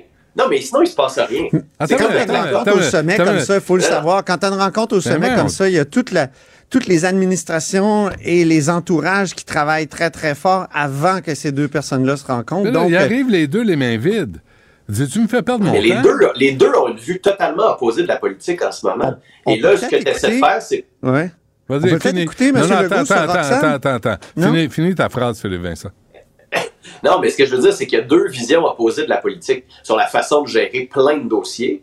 Là, tu les assois, puis tu es capable d'adoucir, d'arrondir certaines de ces différences-là Ben oui. pour tranquillement, pas vite, bâtir quelque chose. Puis après ça, les deux retournent chez eux, reparlent à leur administration, à leur conseiller qui négocie, ils disent, bon, regarde, là-dessus, on fait un compromis. Là-dessus, on va de faire un compromis. Puis là, tu fais débloquer tranquillement, pas vite, des dossiers qui, sinon, resteraient bloqués. Puis chacune de ces deux parties-là, par médias interposés depuis des mois, se crêpe le chignon à se dire que l'autre n'a pas de bon sens, puis qu'il est dangereux, puis l'un, puis l'autre, puis ça n'a pas de bon sens. Alors que là, tu adoucis tout ça, tu calmes tout ça, et tu es capable de mettre une table pour une possible entente. C'est vrai, là, idéalement, on aurait aimé ça avoir des chiffres, on aurait aimé ça que ça se règle, c'est sûr. On nous avait averti faut que ça hier. Il n'y aura pas de grandes annonces au terme de cette rencontre-là. C'est juste un café dans un Il y en a jamais. dans un euh, dans un café du Vieux-Montréal, ouais, justement. Tu as un extrait, euh, Antoine? Oui, on a trois extraits. On va écouter euh, François Legault sur Roxane. Euh, on a discuté effectivement de d'augmenter euh, le pourcentage euh, de francophones et aussi d'arrêter euh, euh, l'entrée massive euh, d'immigrants par le chemin Roxham. Mais on a connu aussi que nos ministres de, de l'immigration vont se rencontrer pour travailler ensemble à augmenter le pourcentage de nouveaux arrivants qui parlent français. J'ai senti quand même une sincérité dans les intentions, mais on attend encore l'action. Alors, il met de la pression, euh, François Legault. En tout cas, sur le plan de l'immigration, il a changé pas mal de discours. Au mois de mai, je me souviens très bien, ici, il avait, il avait dit on va aller chercher un mandat fort lors des prochaines élections pour négocier avec Ottawa tu sais, le, le- le rapatriement de certains pouvoirs en immigration. Puis il pensait à ce moment-là à la réunification familiale, mais aussi euh, il évoquait les réfugiés. Là, ça semble être euh, mis de côté, ça. Il y a eu son mandat fort pourtant. ça, je pense qu'on peut pas en douter. Ça, Ça, ça, il l'a eu. Je sais oui. pas. Oui, c'est ça. Mais, euh, mais la demande de pouvoir, là, il a dit tantôt à Marc-André Gagnon qui posait la question, oui, c'est toujours là, mais on, on, et on sait dans, dans le discours euh, d'ouverture, M. Legault a carrément dit, avant de demander des nouveaux pouvoirs, il faut bien se servir de ceux qu'on a, puis Ben, il faut c'est sûr. vraiment augmenter le pourcentage de, de, de- de- d'immigrants francophones ici euh, au Québec. Alors, Ok, euh, c'est bon. ouais. Non, Pour ce qui est de la santé, non, ben, euh, là, il a dit qu'il était plus optimiste av- après la, la rencontre qu'avant pour ce qui est d'une rencontre avec les, euh, les premiers ministres des provinces. Euh, Attendez, mais il n'y a pas eu une rencontre des ministres de la Santé récemment, il y a un mois ou deux? Oui, oui, mais, mais qui a, ça, qui a échoué donné. parce que. Ça, ça ben, n'a rien. rien donné parce que il y a Là, deux, encore une fois, non, mais encore une fois, il y a deux gouvernements, ben, en fait, il y a les gouvernements des provinces, le fait les provinces d'un côté puis le fédéral de l'autre, qui ont une vision totalement différente de ce qui s'est passé. Le, le Mm. fédéral dit, on avait une entente, tout était bouclé, il fallait juste la signer, mais les premiers ministres des provinces sont venus jouer de la politique, puis les provinces disent, on peut pas avoir d'entente, on n'avait pas de chiffres sur la table. Fait que même eux n'arrivent pas à s'entendre sur ce qui s'est passé dans la chicane de couple. Moi, je- sincèrement, je vois ça comme une chicane de couple. Allez souper une fois par mois, Mm. tout seul, parlez-vous, là, ça va adoucir certains Ben, enjeux. non, mais baiser. Moi, je pas d'accord. Ba- baiser, ça va faire Ben, du bien. Moi, je pense que le fédéral n'a pas d'affaire, a pas d'affaire à demander des objectifs de performance, tu sais, parce que ils n'ont pas d'affaire à demander des objectifs de performance parce qu'une fois que tu, tu fixes des objectifs, tu es obligé d'embaucher les fonctionnaires qui vont vérifier les objectifs. Et, et ça, c'est quoi? C'est en- Ben, ça dépend, ça dépend. Ça dépend. Parce que sur- Non, sur- non, ça sur- dépend sur- pendant la COVID, là, pendant la COVID, il n'y a pas de fonctionnaires qui ont vérifié que l'argent qui avait été envoyé pour les échangeurs d'air et tout le tralala a été dépensé. Il a juste demandé d'avoir une vérification puis une lettre là, qui venait des Hmm. provinces pour dire où l'argent été dépensé. Ça peut être ça aussi. Il y a moyen d'avoir de la flexibilité. là. Moi, je pense qu'il faut être. tu sais, on, est, on vit dans un pays fédéral. Il va falloir que les gens com- commencent à comprendre ce que ça veut dire. Ils sont sur le même pied, euh, les provinces, puis le, le, le gouvernement, ils sont, sont censés être à, à égalité. C'est pas comme avec les municipalités qui sont des créations des provinces. Et je pense qu'à un moment donné, les provinces vont devoir dire, nous autres aussi, on va en avoir des critères euh, de, de performance pour le fédéral. Hein? Les provinces du Canada anglais sont pas là Nos, là. commettants envoient énormément d'argent à Ottawa. Euh, on n'arrête pas d'embaucher du monde à Ottawa. Ça crée de la, de la pénurie de main-d'œuvre. Euh, et, et, et en plus, il n'y a, pas- il y a pas vraiment de performance dans toutes sortes de cas. Hey, Roxham, là, c'est une mauvaise gestion des frontières. Là. Si tu veux parler de performance, c'est c'est catastrophique. Mais est-ce qu'on peut avoir la vérité aussi? Est-ce que. Mais c'est Moi, quoi les leviers? Moi, j'aurais aimé ça que M. Legault Ben- demande à M. Trudeau est-ce qu'on en a pour 10 ans, le chemin Roxham? Parce que pour l'instant, il n'y a rien qui change et on donne des, on donne des contrats basés sur. Ben là, 10 ils vont ans. ouvrir un hôtel, t'imagines? Ben oui, c'est ça. L'hôtel Roxham. Ouais, mais il faut les mettre en quelque part, ces gens Je sais, ils sont obligés, mais c'est à cause de l'incurie fédérale. Mais il y a pas- qui il y met a rien de trois ans à- à- à décider si quelqu'un est un réfugié, vrai ou non. Hmm. Ça- Non, non, mais on est, c'est- on est d'accord là-dessus. C'est juste que Québec n'a pas de levier, alors que le fédéral a les leviers parce qu'il y a le financement. Ben, le Québec aussi. Mais c'est quoi? C'est- je- cas. euh, vous avez vu dans le sud des États-Unis, là, euh, là, les- la frontière va être ouverte là, à partir de demain. Et ce que font les gouverneurs des États du sud des États-Unis, des États américains, ils prennent Ouais. les migrants, ils les mettent dans un autobus, puis ils envoient ça à Denver, au Colorado, puis à Washington, puis à Chicago, puis à New York, puis on les envoie dans les... zones. Ben peut-être qu'il faudrait Mais il faut faire que ce ça. soit coordonné. Oui, mais il faut que ce soit coordonné. Ben non, ça mais- peut se faire au Canada, puis ça devrait se faire au Canada. Mais le chemin États-Unis, là- c'est Ben- Ben, n'importe Legault a euh, dit, humanité. Legault a dit que le fédéral avait des discussions avec les Ah, provinces maritimes et l'Ontario. Euh, donc, euh, ça, c'est il Ben, y a une ouverture de ce côté-là. J'espère. Écoute, Mais là, 98 on laisse, on, laisse, on, on laisse la frontière ouverte au chemin Roxham. Et là, ce qu'on fait, c'est qu'on on additionne les mesures euh, de, face à quelque chose qui est irrégulier. Pas illégal, irrégulier. Mais là, on, on construit des bâtiments permanents. Mm. On rénove des, des, des immeubles commerciaux de façon permanente. Et là, on pense prendre ces gens-là et les distribuer à travers le pays. Mm. Mais en parallèle, Au lieu de fermer... on renégocie, le, gouvernement Oui, fédéral renégocie ça. l'entente sur les pays tiers sûrs ou les tiers pays sûrs, je ne sais jamais. Euh, Philippe Vincent, il sait sûr, plus que moi. Donc, cette entente-là, il paraît qu'on est en train de la renégocier puis qu'on paraît. on va aboutir à un moment donné. Mais Il ça, ça Non, non, on est en train de la négocier. On est en train de la négocier. Il paraît que ça va aboutir à un moment donné. Ah oui, j'ai hâte de voir ça. En 2023, j'ai hâte de voir ça. Euh, rapport On annuel. des paris? Ra- rapport, oui. On, rapport, Non, annuel de l'UPAC.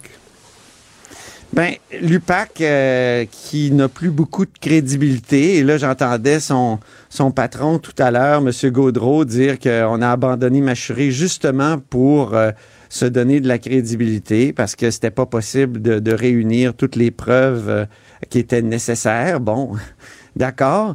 Et, euh, mais par contre, il y a un bon argument. Il y a toutes sortes d'arrêts de la, Cour euh, suprême, notamment, qui compliquent le travail policier, notamment un, récent arrêt, le 2013, qui est coïncident là, avec l'ouverture de l'enquête mâchurée, justement, l'arrêt vu. Dans cet arrêt-là, c'est un, trafiquant de drogue chez qui il y a eu une perquisition, puis on a saisi son ordi. Ah, puis dedans, on a trouvé quoi? On a trouvé de la pornographie juvénile. Donc, euh, ils l'ont accusé de pornographie juvénile. Là, après ça, ça a été contesté. Puis en Cour suprême, on a dit non, non, non. Désormais, quand vous faites une perquisition puis que vous voulez saisir du matériel informatique, il faut que vous disiez à la Cour exactement ce que vous voulez trouver dans l'ordinateur. Si vous trouvez autre chose, ça compte pas. Alors, incroyable. Imagine, là, pour ce qui est de Machuré, écoute, ça avait été fait, il avait saisi les ordinateurs de- du Parti libéral du Québec, puis il avait trouvé plein d'affaires dedans. Puis en plus, tu avais Marc Bibot, le grand financier de, de Jean Charest, qui, lui, arrêtait pas de, de- de faire des requêtes, notamment des requêtes Lavallée, qui est à peu près la, la- la même, le même type. Et, en fait, la requête Lavallée, c'est plutôt euh, le privilège avocat-client. Dès, dès qu'il y avait euh, tu sais, un, un, un avocat impliqué dans une discussion, là, la preuve euh, était pas, était pas, oui, c'est ça. Donc, euh, je, je suis- je suis tiraillé parce que d'une part, je me dis, bon, euh, l'UPAC n'a plus beaucoup de crédibilité. On dit qu'il y a eu plus d'arrestations que l'an passé. 28 euh, accusés. On est en hausse de, de 65% par rapport à l'an passé. Ah, il 23 paraît condamnés, qu'il y en- 53 Il Il, y a des aurait été un plombier là, qui ferait. euh, dire- c'est ça, des fois, c'est des peccadilles, tu sais. Ouais. Mais en même temps, euh, oh, tu sais, on aimerait ça que, que l'UPAC soit, soit plus efficace, mais c'est vrai qu'elle qu'elle est prise avec des crimes économiques, souvent, là, que la corruption, c'est compliqué, Ben puis ouais. avec des nouvelles règles imposées par la Cour suprême qui compliquent infiniment euh, son travail. Rapidement, est-ce qu'il y a un commentaire de Jean Charest là-dessus? Moi, je, je trouve que c'est important, là, tous ces jugements-là. faut les respecter. Parfait, merci. Bon. C'est Charest. Bon, euh, Philippe Vincent. Ah, t'es-tu correct? T'es- T'es-tu Oui, oui. As-tu un petit mou? T'es-tu fatigué? Ah là, Il je suis comme euh, en grosse garde de rite. Maintenant Ah qu'on grosse voit... garde de rite. Ah oui? Ah, il est en Ben garde de rite? Encore? Ah, boy. OK. Ah oui, ça recommence euh, dans le tapis euh, adéquatement. Cramouille. Lâche pas. Euh, un, un mot sur. Pierre Poilievre, là, qui, Oui, oui, ben bon, bien qui critique lui aussi sur la santé, là, qui est toujours bien coiffé et, et très beau. euh, Magnifique. Mais euh, En fait, Antoine c'est pas coiffé, hein, c'est café. café, s'il vous plaît. Oui, C'est ouais, c'est plus crêpé, là, lui. C'est- C'est c'est bien crêpé. Euh, mais oui, Antoine serait content d'entendre les critiques des députés d'opposition et des chefs d'opposition à Ottawa qui demandent à Justin Trudeau de gérer le dossier de la santé. Parce qu'en ce moment, la crise dans les urgences, c'est la faute de Justin Trudeau. Alors, c'est de voir à quel point Antoine ferait de l'urticaire d'entendre Jock Meeting et Pierre Poilievre parler de ce dossier-là. Euh, mais en même temps, en même temps, je veux juste noter une chose, il a changé un peu de ton. Et pour Pierre Poilievre, changer un peu de ton, c'est quand même gros. Il ne parle plus de la juste inflation comme étant l'inflation due uniquement à cause de Justin Trudeau, mais en partie à cause de Justin Trudeau, et ça lui donne une certaine crédibilité de faire des nuances. Ce qu'il avait omis de faire au cours des derniers mois, lui qui est en train de réaliser qu'il est peut-être un bon chef de l'opposition, Hmm. pour le moment, pas vraiment un premier ministre en attente. Non, hein, ça, ça pogne pas son affaire. là. Puis il donne des entrevues, c'est Ben, un peu. Ouais, ouais. Ben, c'est- hey, deux à Radio-Canada, hein, ça change, ça change. On voit que ça va pas super bien, mais tu sais, il a perdu l'élection partielle comme il faut en banlieue de Toronto. C'était difficile pour lui, mais ça n'a pas été un super score. Dans les sondages, il est encore comme correct, là. mais euh, ceux et celles qui le voient le plus favorablement, selon un sondage d'Anus au Canada, euh, ce ne sont pas les conservateurs, ce sont les gens du Parti populaire du Canada, à 86% contre 76 pour ceux du Parti conservateur. Pauvre Quand- Maxime. Quand M. Poiliev va à Radio-Canada, Ouais. pensez-vous qu'il il recrute des, des électeurs? Euh, ben, il parle à tout le monde, ça fait partie de, du message. Puis, euh, de toute façon, les conservateurs, puis les politiciens en général, surtout à Ottawa, ont cette tendance-là à ne pas du tout répondre aux questions qui leur sont posées. Fait que ce qu'on a dû dire dans l'entourage de Pierre Poilievre, c'est vas-y, prends un mot-clé dans une question, puis parle de tes lignes. Fait que si on pose une question sur les transferts en santé, dis que c'est l'échec de Justin Trudeau. Si on parle, par exemple, de la reconnaissance des diplômes de médecine, Ah oui. parce que c'est ce qu'il propose, là, de dire qu'il faut, faut une meilleure reconnaissance des immigrants médecins et infirmières, fait juste dire que c'est à cause de Justin Trudeau, puis que l'in- l'immigration, c'est un chaos, puis c'est compliqué. Si on parle d'inflation, c'est à cause de Justin Trudeau, puis de ses dettes, puis de ses dépenses, même si on parle d'un autre enjeu. Si Des on fois, parle de médias, hein, de les prendre par que- les épaules. Ah. Hey, wow, you! Je t'ai posé une question! On parle pas de ça, là! Répondez Mais, euh, à la question! Ça s'appelle, des voies de fait, ça, Antoine. Tu peux pas faire ça. Oh, pardon, Tu peux pas c'est leur vrai. toucher. Non, métaphoriquement. Ouais, Oui, oui, métaphorique. métamor- Mais ce serait, oui, ce oui. serait, ce serait agressif et euh, Pierre, Mal Pierre. Fitzgibbon n'aimerait pas ça. Non, Oh, monsieur. Euh, on se laisse là-dessus. On se reparle demain. Monsieur Foisy, Monsieur Robitaille, essayez de survivre jusqu'à demain, vous. Ah oui. C'est notre- Ah oui, Salut. Philippe Vincent, c'est vrai, la garde-rite. Ça te pogne dans la gorge Bon. ou? Ah, Non, c'est dans le nez, dans les sinus, Ah. ça coule. C'est euh, c'est le fun. aïe, aïe, C'est le fun. aïe, Je vous épargne les détails, là, mais euh, Merci. ça, ça fait mal. Et bon appétit à tout le monde. hein. Ah oui. Allez- Salut. Du Trisac. Il n'a peur de rien, sauf peut-être des qu'on orange. Des analyses sur le monde sans frontières. Savoir et comprendre l'international. Guillaume Lavoie. Monsieur Lavoie, bonjour. Bonjour, bonjour. Bonjour, bonjour. Merci de prendre la relève. Euh, Loïc euh, est allé se faire faire des mèches. là. Je, je sais pas ce, qui, je sais pas ce qui arrive. C'est la, la vie tripidante de l'international. Penses-tu, euh, Guillaume, que Ron DeSantis va profiter de la situation euh, face à Donald Trump? Oui. En fait, au début, là, je regardais ça euh, hier, ce matin. Bon, le comité, c'est quand même pas rien. Là, 18 mois d'enquête, 1000 témoins, des milliers d'heures d'entrevues. Puis là, ils nous ont juste donné un peu le, le- le sommaire là, qui est on recommande. C'est juste une recommandation. Le ministère de la Justice va faire ce qu'il veut, là. Mais c'est quand même pas rien là, que le Congrès dise nous, on pense que l'ancien président des États-Unis devrait être mis en accusation pour conspiration, pour complot, pour insurrection. Euh, Normalement, on serait dans un discours du lendemain de la guerre civile, il y a 100 ans et plus. Là. Et là, je me disais, comment ça se fait qu'on n'entend pas euh, Mitt Romney ou tous ceux qui voudraient être candidats républicains, là, non, de Santis? Puis là, je me rappelais une vieille citation, je me souviens de Lyndon Baines Johnson, qui était un politicien, avant d'être un grand homme d'État, c'était un politicien, là, mais avec là, euh, presque c'est comme des pads avec des pointes sur les coudes. Là. Et il disait. C'était pas un Texan, ça? Oui, un, Ouais, un gars du Texas. C'est lui qui était le vice-président de Kennedy, qui a Mhm. pris la place après. Et c'est lui qui est véritablement le père, après Roosevelt, c'est lui qui est le père de ce qu'on pourrait appeler c'est pas un bon comparable, mais l'État-providence aux États-Unis, c'est-à-dire euh, le système de santé, euh, l'assurance vieillesse. Il a vraiment travaillé très fort pour mettre ça en place parce que c'était un politicien exceptionnel, notamment sur les droits civiques. Mais il y avait cette ligne magnifique. Il disait Quand ton adversaire s'enfarge, enlève-toi du chemin. Et c'est peut-être ça qui explique le silence, notamment de DeSantis. Pourquoi il irait se mettre en avant alors que tous les yeux sont braqués sur Trump, ce qu'il a fait, etc. Continuez. Con- Ouais. Laissez Trump s'autodétruire tranquillement.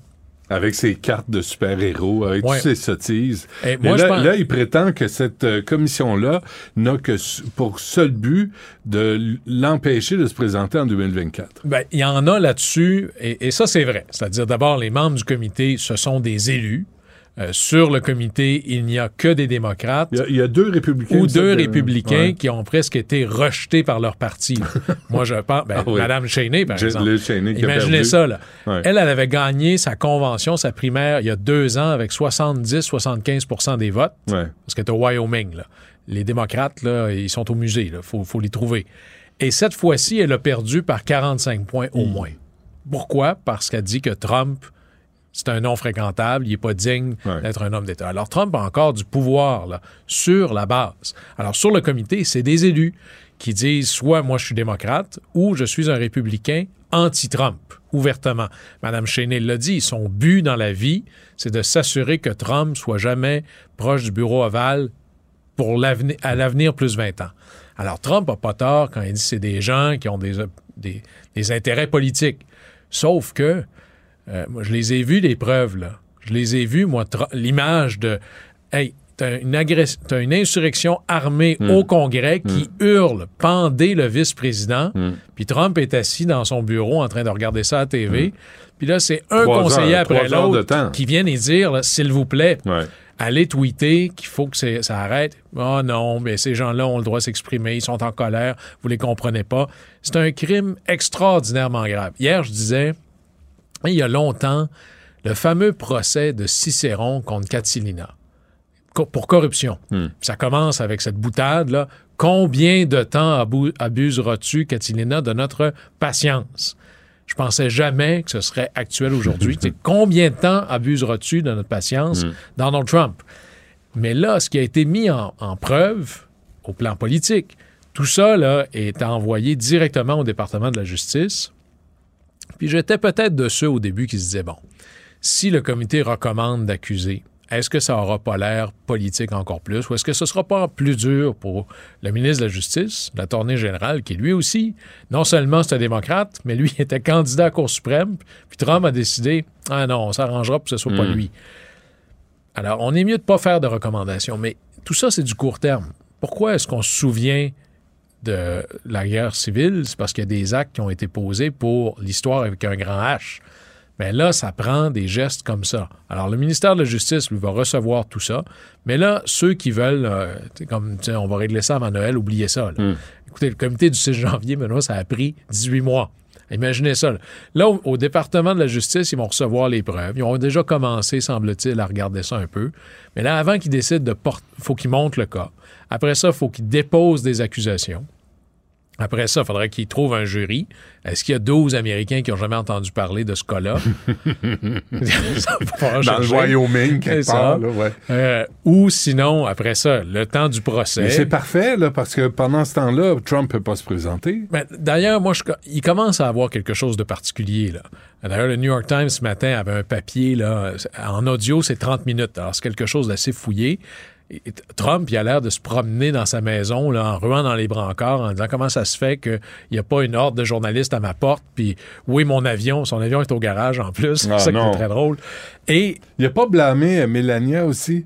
Euh, de, de, de ses mauvais conseils. Ou, euh, Oui, il c'est ça. Il y a Alors, deux, euh, trois semaines, c'est sorti. Ah, Parce qu'évidemment, ça ne peut pas être la faute de Trump. Jamais. À un moment donné, là, ça va être la faute de ses enfants, puis là, ça va être la faute de son jardinier, puis de sa femme, Ouais, puis ouais. bon. Mais lui, il peut blâmer sa femme. Il est rendu à sa troisième, là. Fait qu'il y a de la place pour le C'est blanc. pas elle, ce serait un autre. là. Exactement, mais ça va, ça va être très long. Mais Trump, depuis qu'il a annoncé, dans ce qui avait l'air d'un gymnase à moitié rempli qui se présentait de nouveau, Ouais, euh, on ne l'a pas vu nulle part, là. ouais. Ça manquait d'enthousiasme, hein, cette annonce-là? Même chez raté, lui, raté, chez raté. les gens qui étaient là, Ouais. euh, il n'est pas en train là, de parcourir le pays. Là. Hmm. Alors, de plus en plus, moi, je pense qu'il il se cherche, il cherche. Mais l'effet de surprise est terminé. là. Le- le- la curiosité du personnage, c'est fini. là. On en a tous soupé. Ouais, puis- c'est assez. On n'en veut pas d'autres. Puis si on dépasse Trump, le Trumpisme, c'est-à-dire un certain populisme. Euh, avec des assises idéologiques claires, là, qui Mm. viennent pas de lui, mais de Steve Bannon. On peut résumer la vision fondamentale de l'écosystème politique qui a embauché Trump, c'est-à-dire, toi, tu sais rien, mais mets-toi en avant, Mm. c'est une politique euh, internationale isolationniste. hein, L'Amérique d'abord. Une politique économique qui est, nous allons investir dans nos organisations. En fait, c'est du populisme économique. Et troisièmement, ça, ça fait peur, c'est la déconstruction de l'État administratif. Au ministère de l'Environnement, pendant que Trump était là, là c'était génial pour polluer. Là, parce qu'un ministère de l'Environnement, pas d'inspecteur. Mhm. Fait que systématiquement, enlever des moyens à l'État de faire son travail. Alors, il n'a pas aboli le ministère de l'Environnement. Il a juste enlevé je ne sais plus combien de milliers d'inspecteurs. Ouais. Ou il les a pas complètement... Reagan avait fait un peu la même chose. là. En arrivant, là, il avait coupé des pro- euh, programmes sociaux, comme Thatcher. Il avait coupé des programmes sociaux. Il était, tu sais, il arrivait puis il se présentait comme le grand libérateur, puis il mettait fin aux, aux vérifications de toutes sortes. Puis finalement, euh, il, a, il a coupé dans les services sociaux. Il y avait un agenda, mais qui était un agenda qui n'était pas rempli de. Il y a un- l'État profond, il y a une conspiration étatique Hmm. contre Non, c'est vous. grave. Parce que sinon, on pourrait se dire, revenons au Québec, on n'est vraiment pas dans ce domaine-là. Là. Euh, c'est pas vrai que des programmes qu'on a pensés il y a 30 ans sont nécessairement nécessaires, sont encore, Encore pertinents aujourd'hui, ouais, aujourd'hui. Ça ne veut pas dire qu'il Ouais. faut plus y en ait. Fait que ça veut Mm, dire mm, peut-être que le cas des taxis, c'est un beau cas. Là. Ou même le code de sécurité routière, avant, voici un exemple. Quand on a inventé les téléportatives dans les années 80, il y avait des brillants qui écoutaient ça dans leur char. Ben oui. Là, on s'est dit, on va faire une loi qui dit, pas le droit d'éc- t'as le droit d'avoir un écran dans ta voiture, mais pas si le chauffeur peut le voir. Ça, ça fait bien plate avec l'arrivée des GPS. Ben là, il a fallu. C'est ça la job du gouvernement. Ouais. Sortir les lois puis les dépoussiérer. Mais là, Trump devient de plus en plus endommagé. Il est plus possible pour lui de parler sans que des gens disent non, là, il y a un danger dans la demeure. Mais il y a encore. Prenons l'élection de mi-mandat. Les indépendants ont flippé vers les démocrates. Quelques républicains plus modérés. Mais c'est pas comme si. Oui, les républicains ont mal performé, mais ils ne sont pas fait laver. là. Non. Mais, mais ils sont pas fait laver parce que tout n'est pas dépendant de Trump. là. Trump est devenu un damage good. Ouais. c'est c'est une c'est marchandise devenu- endommagée. Il y avait plusieurs choses. L'avortement, je pense qu'ils finissent par regretter leur jugement Ouais. euh, à la Cour suprême parce que c'est pas mal plus compliqué que ça en a l'air. Mais Trump est devenu un passif. Mais il reste que, euh, juste en Arizona, là, il y avait la candidate pour le poste de gouverneur, Mme Lake. Elle, elle s'est présentée Ben comme oui. Trump en robe. Ça laisse C'est songeur. une méchante cinglée, Mais elle a perdu par pas grand-chose. quand même. Hein? Alors, ça- mais non, mais vraiment de justesse. là. Alors, En fait. disons Ouais. ça, là. Ouais. Il y a à l'intérieur du Parti républicain, là, j'enlève Mm. les démocrates, j'enlève les indépendants, j'enlève les modérés, mais là, Trump, c'est encore quelqu'un qui pèse. Et la question, c'est... Mais moins, mais moins qu'avant. Moins qu'avant. Mais si moi, là, j'ai 35% d'appui, ou juste 30% d'appui, puis j'en ai 14 contre moi, là, je peux faire un bout avec ça. là. Hmm. Alors ça, ça va être la grande question. Puis fondamentalement, il va tout se présenter indépendant. C'est ça qui fait peur à tout le monde. Ouais, puis créer son propre parti, Oui. puis faire mal aux Ben, ça fait peur à tout le monde. Ça fait pas vraiment peur aux démocrates. là. Mais là, mais là, tu sais, ce qu'on s'est pas dit, Guillaume, non plus, là, c'est qu'il y a quoi, 74 ans? 60, Ouais. tu sais, je veux dire, Mais là, faut- comparé à Biden, il est encore Ah, il est- c'est une jeunesse, c'est une recrue, là. Mais il est en grande forme. Ouais, ouais, ben, En bas, de- en bas de- des- des épaules. Là. ouais, ouais, encore faut-il voir ça. Euh, parce qu'il triche au golf, il triche à tout. Hein. OK, on t'écoute à 13h30. Merci, Guillaume, d'avoir pris la relève. Au plaisir.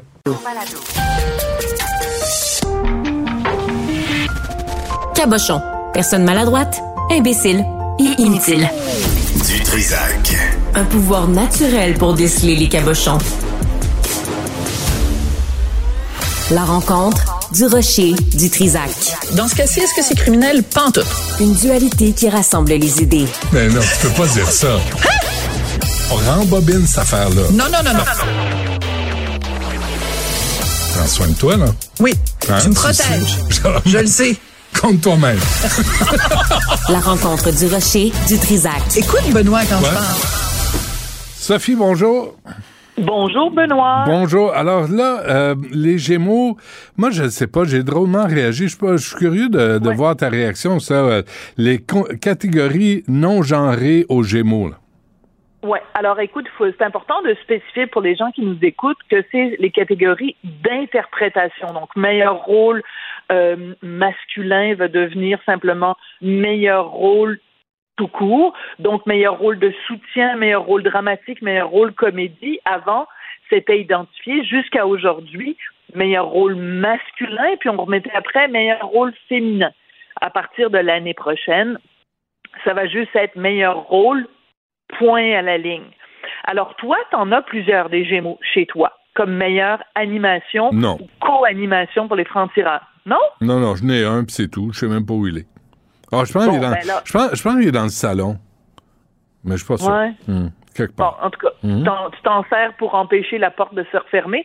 Mais toujours est-il que ton, ton Gémeaux de meilleure animation, c'était pas écrit Benoît Dutrisac, meilleur animateur masculin. Pourquoi? Parce que depuis les débuts des Gémeaux, les catégories d'animation ne sont pas genrées. Donc, moi, ma réaction au début, ça a été de dire, ben, c'est pas grave, on fait juste enlever, on fait juste une cohérence entre les, les Gémeaux d'interprétation qui deviennent non genrés comme meilleure animation a toujours été. Véronique Cloutier, meilleure animation variété, a toujours été en compétition avec, mettons, Guy Lepage ou d'autres. Il n'y avait pas une catégorie meilleure animation pour les filles puis meilleure animation pour les gars. Mhm. Donc, au début, c'était ça. Je me disais, ben voyons, pourquoi tout le monde s'énerve le poil des jambes? Euh, au Gala des Oliviers, on remet meilleur humoriste de l'année, on dit pas meilleur humoriste féminin, meilleur humoriste masculin. Donc je me disais, ben il y a une cohérence dans tout ça. Sauf que quand tu lis la raison pour laquelle les gens de l'Académie canadienne du cinéma et de la télévision ont pris cette décision-là, ben là, il y a des raisons de grimper dans les rideaux. C'est qu'ils disent, il faut que tout le monde se sente inclus. Ben, je m'excuse. Il faut que tout le monde ait sa place. Mais qu'est-ce qu'il y a en ce moment qui fait qu'il y a des gens qui se sentent exclus? C'est le 0,003% de la population qui se considère non binaire. Et ces gens-là sont mal à l'aise parce que quand vient le temps de s'inscrire, eux, ils veulent pas s'inscrire dans la té- catégorie masculin ou dans la catégorie féminin parce qu'ils reconnaissent pas le fait que dans la société, on est binaire. On, toi, tu es un homme, Benoît, puis moi, je suis une femme. Hmm. Donc, c'est pour faire plaisir à 0,03% de la population qui n'aime pas les catégories qu'on élimine des catégories. Ben, pourquoi? C'est même plus marginal, c'est infinitésimal. Donc, on fait, on change des catégories, pas pour les bonnes raisons. Si on nous avait dit, si les gens de l'Académie avaient dit, regardez, il y a bien trop de Gémeaux qu'on remet chaque année, on va faire le ménage là-dedans, bon, on va faire juste une catégorie, au lieu de faire masculin et féminin, on va économiser de l'argent, ça va aller beaucoup plus vite. Véro, elle va te mener ça là, au Mm, doigt et à mm, l'œil, mm. ça va passer. Dans le temps de le dire, au lieu de durer deux heures et demie, le gala va durer une heure et demie, tout le monde va être content. Ouais. Si ça avait été ça l'argument, j'aurais applaudi à quatre mains. Là, ils nous disent, mais non, c'est pour que tous se sentent inclus. faut que tout le monde se sente inclus en Mais- 2022. faut qu'il y ait personne qui se sente rejeté, offensé, opprimé. Oh Est-ce que- est-ce que c'est la- capable. Ben, euh, la question que je me pose, puis je suis pas sûr- j'ai j'ai pas la réponse. là. Vraiment, là, je la pose de façon innocente et sans dessin. Mais est-ce que c'est la même job pour un acteur que pour une actrice? Je, je comprends qu'il et elle incarnent un rôle, mais est-ce que les défis sont pareils? Est-ce que la perception est pareille? La réception est pareille? Je ne sais pas, je me pose la question. Ben, écoute, théoriquement, oui, puisque, regarde, parce que si on avait dit, par exemple, euh, bon, ben, les réalisateurs euh, sont des gens qui travaillent dans l'ombre, donc on s'en fout que ce soit une fille ou un garçon. Donc, c'est pour ça que la catégorie réalisation a jamais été une catégorie genrée. Bon. Mais là, l'argument tient plus parce que à l'animation, tu es devant la caméra. Ouais. Donc, toi, quand tu animes, quand tu animais les francs-tireurs, ben, tu avais exactement les mêmes exigences ou le même défi que euh, quelqu'un d'autre, Marie-France Bazot, qui animait, euh, qui animait une émission euh, de service, elle aussi. Donc, si on avait dit, si les gens de l'Académie nous avaient dit, regardez, là, on le fait pas pour l'animation, pourquoi on le ferait pour l'interprétation? J'aurais dit aux gens de l'Académie, à Madame Marat, machin chose, j'aurais dit, Madame, vous avez raison. Mais le problème, c'est pas ça. Et euh, il y a Sophie Préjean qui est, inter- qui est donc à la tête de la présidence de l'Union des artistes, qui est interviewée dans le journal La Presse, et elle dit ben moi je vais être très contente si tous nos membres, donc les membres de l'UDA, réussissent à rayonner et que cette histoire permet d'ouvrir un peu les esprits. Et moi c'est là que je dis non, Benoît, parce que présentez-nous pas ça comme étant une façon d'ouvrir les esprits. Ça veut dire que les catégories actuelles sont des catégories de gens fermés d'esprit. C'est pas vrai. Mm. Arrêtez de me dire que quand j'utilise les mots masculin et féminin, je suis quelqu'un qui est fermé d'esprit. Moi, là, je suis tanné de ce discours-là, Benoît. Je, je, je, sincèrement, je comprends plus, moi. Tu sais, euh, je, je comprends plus qu'on soit obligé d'intervenir sur le sexe des acteurs. C'est comme on veut plus reconnaître qu'il y a des hommes et qu'il y a des femmes. C'est que et que les femmes sont pas en compétition avec les hommes pour les mêmes rôles. souvent, je je sais pas. Tu sais, c'est euh, c'est la construction de la société complète là, qui est remise en question. Bon, je pense que tu exagères un tout petit peu, mais, mais ce, qui, ce, qui, est sûr, c'est qu'on est perdu. C'est-à-dire, je vais t'expliquer pourquoi on est perdu, Benoît. Quel, quel genre de, de controverse on a eu au cours, mettons, des 24 derniers mois concernant les relations hommes-femmes dans le milieu artistique, c'était la question de la parité. Te souviens-tu, il y a quelques mois seulement, Émile Bilodeau a refusé de participer à un festival de musique en Gaspésie parce qu'il disait regardez les têtes d'affiche, euh, il y a juste des gars. Moi, je veux dans les festivals euh, une parité homme-femme. Il faut qu'il y ait une parité homme-femme. On se souvient, Louis-Jean Cormier, la même chose, il s'était prononcé à un moment donné sur la parité homme-femme dans les festivals. Fait que faudrait que le milieu artistique se décide à un moment donné. Si vous voulez la parité, parce que vous considérez qu'il faut que autant de femmes que d'hommes aient de job, aient de visibilité, aient de récompenses, aient de prix, aient de salaire, ben OK, allons dans ce sens-là. Mais là, on passe de c'est super important, il faut représenter la cause des femmes, il faut euh, que les femmes aient plus de visibilité. On passe de ça à une invisibilité des femmes. Tu comprends? Hum. On, peut pas à la fois d'un côté de la bouche dire ben là, faut qu'il y ait autant de femmes que d'hommes, puis de passer après à ben, on s'en fout. C'est quoi cette affaire-là des catégories hommes-femmes? Ça n'existe pas. Tout le monde pareil. On met tout dans la même marmite, puis on fait bouillir à 450 Hmm. degrés. C'est comme. Je- branchez-vous, moi, moi, je dérange sais pas. Tu sais, je me dis, est-ce qu'on on devrait pas se préoccuper de faire travailler tout le monde à la place de, de tu sais, de- d'avoir des bonnes conditions de travail, d'avoir de l'argent pour, Voilà. pour tourner? Il me semble que la liste de préoccupations pour, tellement raison. Pour les artistes, pour les comédiens, les comédiennes est tellement longue que là, on se préoccupe de faire mal au cul des mouches avec des galas, tu sais. Puis les galas, tu veux voir des vedettes, tu sais. Je suis désolé, le travail des techniciens, c'est archi important parce qu'il n'y a rien qui se fait, il n'y a rien qui se livre s'ils sont pas à la hauteur. Mais un gala, les gens veulent voir des vedettes. Fait que, Ouais. tu sais, si tu présentes pas des vedettes, là, je ne sais pas ce qui va arriver. En tout cas, moi, je trouve ça, je trouve ça bien particulier de s'arrêter à la, au sexe des anges. oui, au sexe des gens. Puis tu sais quoi? C'est que, ben, en fait, c'est une, une, une, une très bonne idée de parler du sexe des gens. Que le sexe des gens, on ne sait pas de quel sexe ils sont. Alors que, je m'excuse, là, mais tu sais, Magali Lépine Blondeau, euh, quand tu la vois faire un karaoké sexy dans la nuit où Laurier Gaudreau s'est réveillé, tu poses pas beaucoup de questions sur de quel genre elle est. Elle a pas mal les attributs féminins en valeur. La question se pose pas vraiment. Et, euh, mais check bien ça. Regarde bien ça je te fais une prédiction, Benoît, puis tu Ouais. pourras faire rejouer cet extrait en septembre 2023 quand il y aura le prochain gala des Gémeaux. Je te fais une prédiction. Le caca va frapper le ventilateur. Parce que quand on va savoir c'est qui qui est en nomination, parce que là, on passe de deux catégories à une seule catégorie avec huit nominations. Mettons qu'il y a huit femmes qui sont en nomination dans la catégorie meilleure comédienne dans une série dramatique. OK? Ben, s'il y a huit femmes, les gars, ils vont dire Tabarnouche, qu'est-ce que c'est ça? On le sait bien, vous avez voté pour des femmes parce que gna, gna, gna, les Ou, femmes. ou l'inverse. Ah ouais. Ou l'inverse. Ah ouais. Mettons qu'il y a sept hommes et une femme seulement. Ben là, toute la ligue des féministes offensées va, écoute, elle va être grimpée dans Ah, les c'est ça l'affaire. Non, mais. Sophie, ça revient à ça. C'est quand t'avais catégorie homme-femme, t'avais, tu donnais des chances à cinq acteurs, puis tu donnais des chances à cinq actrices. Puis là, au moins, tu savais que chacun avait une chance de se présenter au podium. Là, maintenant, là, tout ça, c'est Ben, tu terminé. réduis. Tu réduis Ben, tu réduis les chances. C'est Donc, c'est ce que je disais tout à l'heure. Au ça. lieu de visibiliser les femmes, puisque c'est ça, semble-t-il, en tout cas du moins dans le domaine de la musique, c'est ça qui semble être le gros problème, c'est qu'on n'accorde pas assez de visibilité aux femmes. Ça. Donc, d'un côté, dans l'industrie musicale, on dit il faut donner plus de visibilité aux femmes, Puis pendant ce temps-là, à la télé, on dit Oh, ben les catégories, c'est pas important, donc on invisibilise. Et je m'excuse, Benoît, Ouais. je vais conclure là-dessus. Oui. Je trouve que les mots sont importants. Et moi, de plus en plus, on, on fait disparaître ces mots-là. Euh, les mots hommes, les mots les mots, ces mots-là.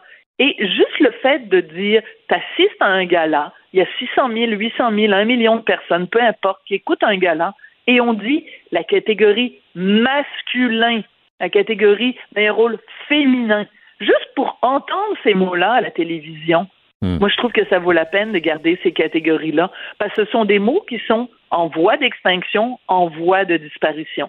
Alors si de temps en temps on peut les entendre, pourquoi pas? Sophie, euh, on t'écoute à 2h30. Merci. À demain. Merci. À demain. Savoir et comprendre l'actualité.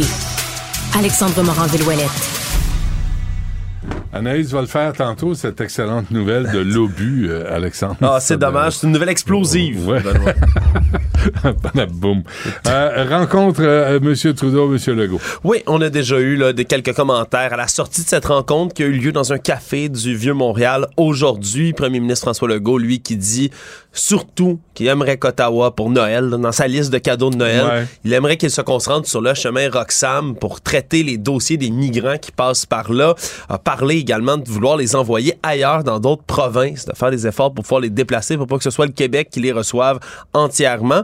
A dit qu'il a senti une ouverture du côté de Justin Trudeau de ce côté, mais il n'a pas obtenu de cible précise de la part de M. Trudeau par rapport à des dates pour accélérer ce traitement. C'est ce que M. Legault a pas aimé parce qu'en ce moment, c'est à peu près, à peu près deux ans pour qu'on traite les dossiers des gens qui arrivent par le chemin Roxham.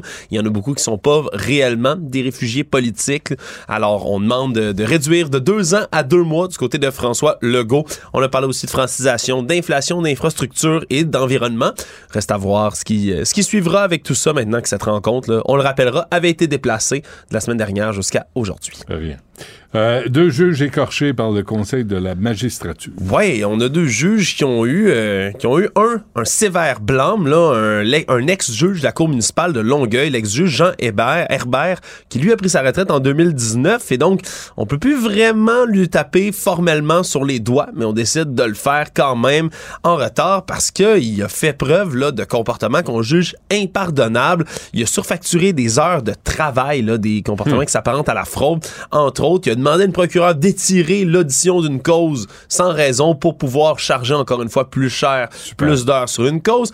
Et en plus, il aurait acquitté une de ses amies en 42 secondes top chrono pour lui éviter d'avoir un constat d'infraction. Donc, ce sont toutes sortes de comportements qui sont sévèrement blâmés, même s'il n'est plus juge. Et l'autre, c'est le juge Gérard Dugré qui, depuis plusieurs années, a été blâmé, là, plusieurs, plusieurs, plusieurs plaintes au fil des années pour ses blagues douteuses. Semble-t-il qu'il ferait plusieurs euh, pointes d'humour pas appréciées dans les salles d'audience, en plus d'avoir des retards à répétition pour rendre ses jugements. Et bref, Là, ce qu'on veut faire du côté du Conseil canadien de la magistrature, c'est de le destituer, ni plus ni moins. Et pour faire ça, mais ça prend une entérination de la Chambre des communes, du Sénat également. Et c'est la première fois, selon le, le, le, le doyen adjoint à la faculté de droit de l'Université d'Ottawa, ce serait la première fois dans l'histoire du Canada au grand complet qu'on aurait une destitution de juge par le Parlement canadien. Donc, si c'est véritablement le cas, eh bien, Gérard Dugré deviendra le premier dans l'histoire des juges à être destitué comme ça. Va devenir euh, populaire, immortel. Voilà. Bon, et des Grinch de Noël qui font des ravages à Gatineau. Ouais, histoire assez triste. Il y a des familles gatinoises qui dénoncent là, des Grinch de Noël, des gens, des jeunes qui ont été captés sur des caméras de surveillance de certaines maisons alors qu'ils passent en voiture, s'arrêtent devant une maison, vont sortir et vont aller démolir des décorations de Noël ou encore des bonhommes de neige qui sont faits par les enfants. Il y a des images qui ont été captées en fin de semaine où on voit des jeunes comme ça qui courent sur le terrain, vont défoncer le bonhomme de neige euh, en mille morceaux et vont rentrer ensuite dans le véhicule pour s'enfuir rapidement. C'est dommage et surtout euh, du côté de la police de, de- de la ville de Gatineau, on rappelle que d'aller sur le terrain de quelqu'un, détruire une propriété, là, que ce soit OK, un bonhomme de neige, mais surtout des décorations de Noël, ben c'est du vandalisme, c'est un méfait public, et il peut y avoir des poursuites criminelles contre quelqu'un quand on fait ça. Donc, s'il vous plaît, c'est le temps des fêtes. Allez donc pas péter les décorations de vos voisins, s'il vous plaît. Ouais, allez faire du bénévolat à la place. C'est, c'est- j'en ben, viens pas qu'on, qu'on dise ça aujourd'hui, mais pétez donc pas les bonhommes de neige des Ah enfants ouais. sur leur terrain. S'il vous plaît. Et euh, c'est le party en Argentine? C'est le méchant, méchant party en Argentine. Déjà, à l'arrivée là, des champions du monde, là, il y avait des centaines de milliers de personnes qui se massaient. Et au moment où on, on a célébré là, dans la nuit de dimanche à lundi la victoire de l'Argentine Mm. à la Coupe du Monde, il y avait près d'un million de personnes à Buenos Aires qui étaient dans les rues et on s'attend à ce qu'il y en ait encore plus pour cette parade de victoire là, dans un autobus de l'équipe argentine qui continue de se déplacer partout. Ça pourrait vraiment être un, un déplacement de foule historique en Argentine tellement il y a des gens là-bas et on est soulagé d'apprendre que deux fans argentines de football, deux Ben oui. femmes sont finalement saines et sauves après qu'elles aient célébré seins nus à la finale mais au Qatar, c'est ce qu'il faut comprendre. Deux femmes là, une une femme et une de ses amies qui ont peint dans le fond le drapeau de l'Argentine sur leur mamelon. Alors elles ont enlevé là, leur chandail et wouh les seins à l'air pour célébrer la, la victoire de l'Argentine. Problème c'est que la nudité publique c'est criminalisé au Qatar et donc elles auraient pu se faire arrêter et jeter en prison pour ça. Et après euh, qu'elles aient fait leur coup d'éclat sur Instagram parce qu'elles l'ont filmé en plus, eh bien ça a fait le tour du monde rapidement et on n'a plus une nouvelle de la femme en question pendant euh, quelques moments. On s'est inquiété du fait qu'elle se serait peut-être fait arrêter, mais finalement semble-t-il, elle est complètement correcte. Donc euh, félicitations à cette à cette femme et son amie pour s'en être sortie indemne, On est, saine et rassuré. sauve. Une chance, ça s'est pas passé en Iran parce qu'il n'aurait mangé une maudite. Voilà. Ça, c'est une autre affaire. Euh, Alexandre Moranville-Ouellette, merci. Salut. Il s'enflamme, il s'insurge, il parle avec émotion. Benoît Dutrisac, aussi divertissant qu'édifiant. On va revenir. euh, Il y, a un- il y a un article qui sort euh, à l'instant sur le Journal Montréal. Un an plus tard, James Awad ne referait pas son party dans un vol de Sunwing. Avec nous, Pierre-Olivier Zappa, chef d'antenne du TVA 22h. Pierre-Olivier, bonjour. Salut Benoît. Bonjour. Il a ce qu'il voulait, M. Awad. Là. Il a, il a euh, la popularité, puis euh, on voit sa face euh, un peu partout. Fait que finalement, c'est mission accomplie. C'est mission accomplie, puis je trouve ça assez fascinant, cette série de reportages euh, qui commence à être publiée sur euh, le site du Journal de Montréal. Puis je pense que je vais te parler euh, cet après-midi en, en ma qualité d'animateur de l'émission À vos affaires, parler de, de la dimension économique de tout ça, parce que ce qui est fascinant dans l'histoire de James Awad qu'on ne connaissait pas hein, Ouais. il, y a, il y a un an de cela, avant le, le scandale Sunwing, euh, c'est qu'à l'âge, écoute, il a moins de 30 ans et il, il a une fortune évaluée à des dizaines de millions de dollars. Et ce scandale-là lui a permis d'accéder à, euh, à une certaine notoriété publique, mais les questions sur sa fortune demeurent toujours les mêmes. Comment se fait qu'on n'a pas de réponse à ces questions-là, Pierre-Olivier? Ben, il, il a essayé, il a fourni des explications sur l'origine de sa fortune, mais ces réponses-là euh, nous laissent toujours, euh, disons, sceptiques, perplexes. C'était Euh, quoi? Il y avait, il avait 14 ans, puis on lui a donné... C'était quoi l'affaire, là? Tu- je veux ah, il avait inventé une technologie, Benoît. il avait reçu un mandat de programmation pour une banque euh, mexicaine en faisant croire qu'il avait 28 ans. Vraiment, Pierre-Olivier, c'est est-ce que M. Awad, est-ce que l'Agence du revenu s'est intéressée à lui? Est-ce que l'autorité des marchés financiers s'intéresse à lui? Ce qu'on sait, c'est qu'il y a des, il y a des autorités euh, fédérales, provinciales qui ont mené des vérifications. Est-ce qu'il y a des enquêtes à l'heure actuelle? C'est possible de le croire, mais il n'y a rien de confirmé. Mais l'histoire officielle de James Awad, c'est qu'à 18 ans, Benoît, euh, il aurait tout perdu au casino. Et à 28 ans, donc en l'espace de, de 10 ans, lui dit qu'il a réussi à générer des dizaines de millions de dollars avec ses entreprises. Est-ce qu'on peut être sceptique? La réponse est oui, euh, parce que son parc immobilier est évalué à plus de 17 millions de dollars et la liste des extravagances ne cesse de s'allonger. Je vais te donner un exemple. Puis tu sais, aujourd'hui, dans le journal, James Awad dit euh, si c'était à refaire le vol de Sunwing, je ne le referais pas, mais en même temps, ça m'a permis de- d'accéder à, à- à tout un public qui désormais le suit. Euh, le site web james.com, il a acheté le nom de domaine. Sais-tu combien il a payé pour simplement le nom de, le nom de domaine, james.com? Non. Un demi-million de dollars. Ben voyons. Tu sais, quand tu as un demi-million de dollars à dépenser pour un simple nom de domaine à- qui porte ton prénom, Hmm. c'est que tu as, des liquidités disponibles puis que l'inflation, pour toi, c'est c'est pas un enjeu à Mais comment t'obtiens ce genre de liquidité? Euh, Pierre-Olivier, mettons qu'on sort de M. Awad, là. Oui. Moi, je regarde ça, là, puis je me dis, un gars qui a ce 11 propriétés depuis 2018, un total de 17 millions et plus, euh, euh, qui, a un château de, de plus d'un million et demi de dollars, est-ce qu'il blanchit de l'argent? Euh, Est-ce qu'il fait des de, de- de- je sais pas, de la sorcellerie? Euh, Comment, comment il- Il multiplie les dollars. Euh, non, écoute, ce sont des questions légitimes que tu poses. Lui a toujours répondu que ces entreprises étaient légitimes. Ben oui. Euh, il a une, il a un holding là, une espèce de, de parapluie qui s'appelle Triple One, sous lequel on retrouve un gym, une chaîne de, de, restaurants de pizza. Mais tu te souviendras de reportages qu'on avait fait à TVA au journal où il y avait parfois personne dans son gym. Mhm. Il aurait une entreprise, euh, dans- il y aurait des investissements qui lui auraient profité. Euh, il y a la piste des crypto-monnaies. Benoît, on sous-estime, puis là, tu sais, c'est sûr que les crypto-monnaies n'ont plus la cote à l'heure actuelle avec la déconfiture de, la plateforme de transaction FTX, puis le prix du Bitcoin qui a, baissé. Mais si on, on sort du cas Awad, là, on sous-estime le nombre de jeunes, euh, entre 20 et 30 ans, qui ont littéralement fait fortune avec la flambée du cours des crypto-monnaies. Il y a beaucoup de jeunes qui ont acheté, il y a à peine une décennie, des crypto-monnaies, des milliers de dollars en crypto-monnaies qui, qui rapidement euh, valent aujourd'hui euh, des, des millions de dollars.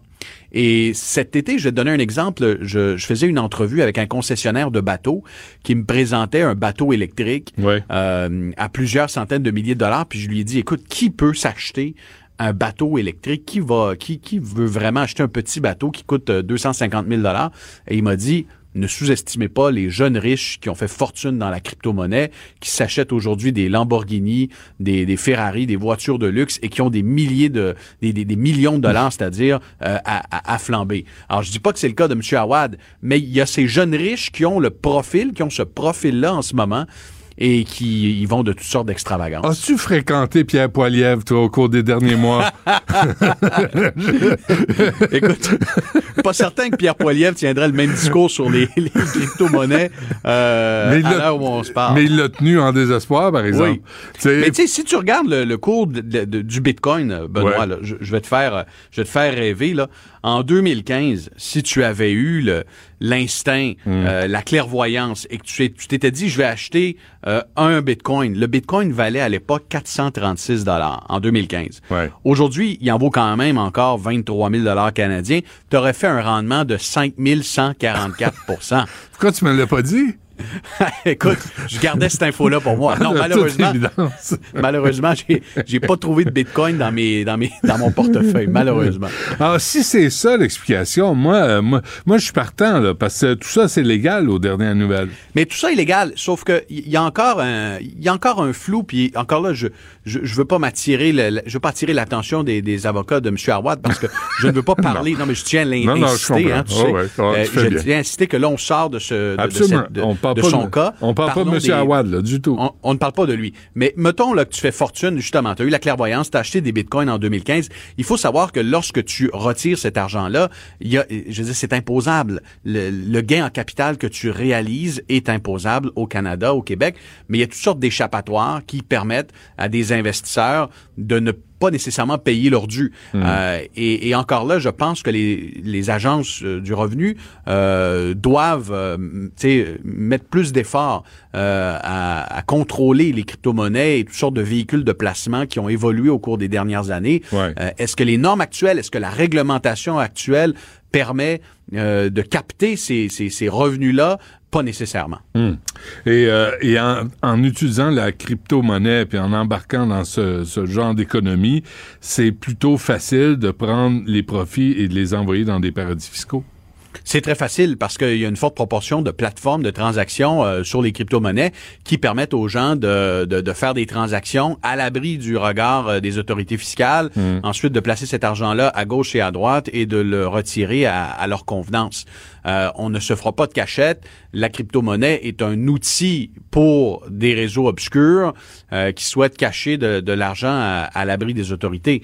Euh, et on a vu, là, tu sais, je, je vois que la conversation prend cette tangente-là, Benoît, mais très récemment, dans l'actualité, le scandale FTX, qui est cette plateforme de transaction de crypto-monnaie dans laquelle il y a des Québécois, il y a des gens qui nous écoutent, il y a des gens de partout à travers le monde, ont mis des économies, euh, ont mis des milliards de dollars. Cette plateforme-là s'est effondrée et vraisemblablement, on est devant ce qui pourrait s'avérer le scandale financier du siècle Hmm. avec un, un, un, un chef d'entreprise, avec Sam Bankman-Fried, qui lui dirigeait cette entreprise-là comme on dirige un dépanneur vraisemblablement. Là, c'était, c'était tout croche, mais ça avait l'air gros parce qu'il avait décidé d'acheter euh, le nom d'un aréna puis de- d'acheter de la publicité. Euh, et là, tout ça s'est écroulé en l'espace de, de- de quelques jours seulement. Il y a des gens qui ont tout perdu dans ce, ce scandale-là. Et c'est là qu'on voit que la, la crypto-monnaie en ce moment est à l'abri de, de, régulation euh, à la fois dans les pays et à, et à l'échelle internationale. Tu vois, Pierre-Olivier, moi, je fais partie des cabochons, des crétins qui pensent qu'il faut encore travailler pour gagner sa vie. Là, c'est- 2022 t'aura donné raison, Benoît. Parce que, tu sais, tu tu sais, 2020, 2021, t'avais des, t'avais des, des génies, t'avais le beau-frère, t'avais le voisin qui disait, moi, j'ai acheté des bitcoins, j'étais en train de faire 50% moi, mes Mm. placements à la bourse. Puis ces gens-là, soudainement, là, fin 2022, sont beaucoup plus silencieux et se vendent pas mal moins de leurs gros coûts financiers. Parfait. Pierre-Olivier Zappa. Hey, ça m'a fait plaisir, Benoît. Un gros merci, euh, Pierre-Olivier. Euh, N'importe quand. Quand tu sens, là, quand tu sens que l'actualité a besoin d'explications, surtout au point de vue économique, et tu sais que je suis un jeune sans dessin, n'hésite pas, appelle-moi pour m'expliquer des affaires. On s'en reparle. Ça marche. Merci. Bye bye. Salut. Du Trisac. Il déconstruit la nouvelle pour que vous puissiez la construire à votre manière. Sans retenue, sans tabou, Anaïs Gertin-Lacroix. Anaïs, bonjour. Allô, Benoît. Oh, j'aime ça, les guides. Là. Dans le temps des fêtes, là, pour acheter des cadeaux à notre cousine, puis notre belle-mère, puis le beau-père, puis là, ça, c'est sympathique.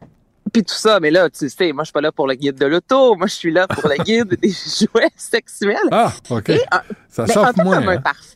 Euh, ben, c'est- complexe. C'est complexe, Benoît, parce que c'est juste offrir un parfum à quelqu'un, c'est quand même assez délicat entre toi et moi. Tu sais, on s'entend qu'il y a tellement de types de parfums, c'est pas les, les odeurs qui nous vont nécessairement bien. Puis pour un jouet sexuel, ben c'est la même chose. Hein. Il y a différents types de jouets sexuels. Faut bien connaître la personne, évidemment.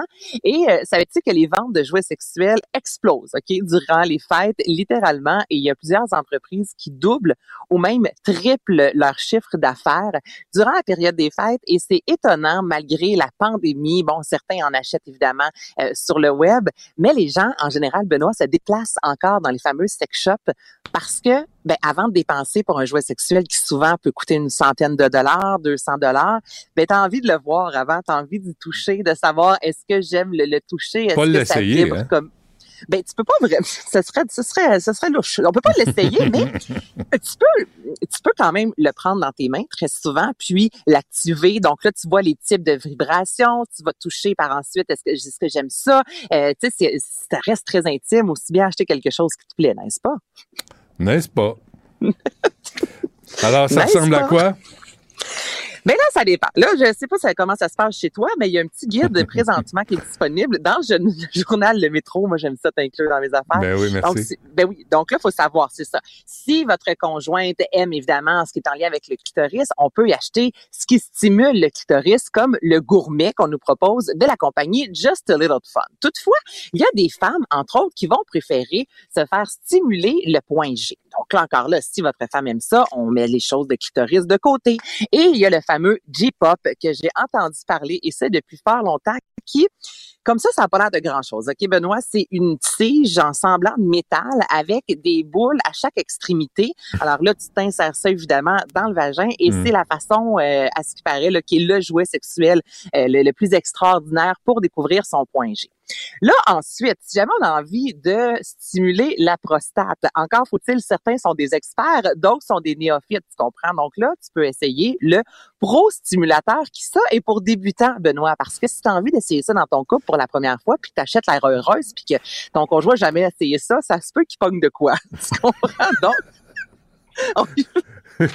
OK, on veut pas qu'il pogne de quoi, hein? mais tu- Non, non. non, mais tu comprends ce que je veux dire? Ouais, on ben, y va en douceur, là. Oui, oui, c'est pas un professionnel. Commencez Non, avec non, euh, un ça. amateur.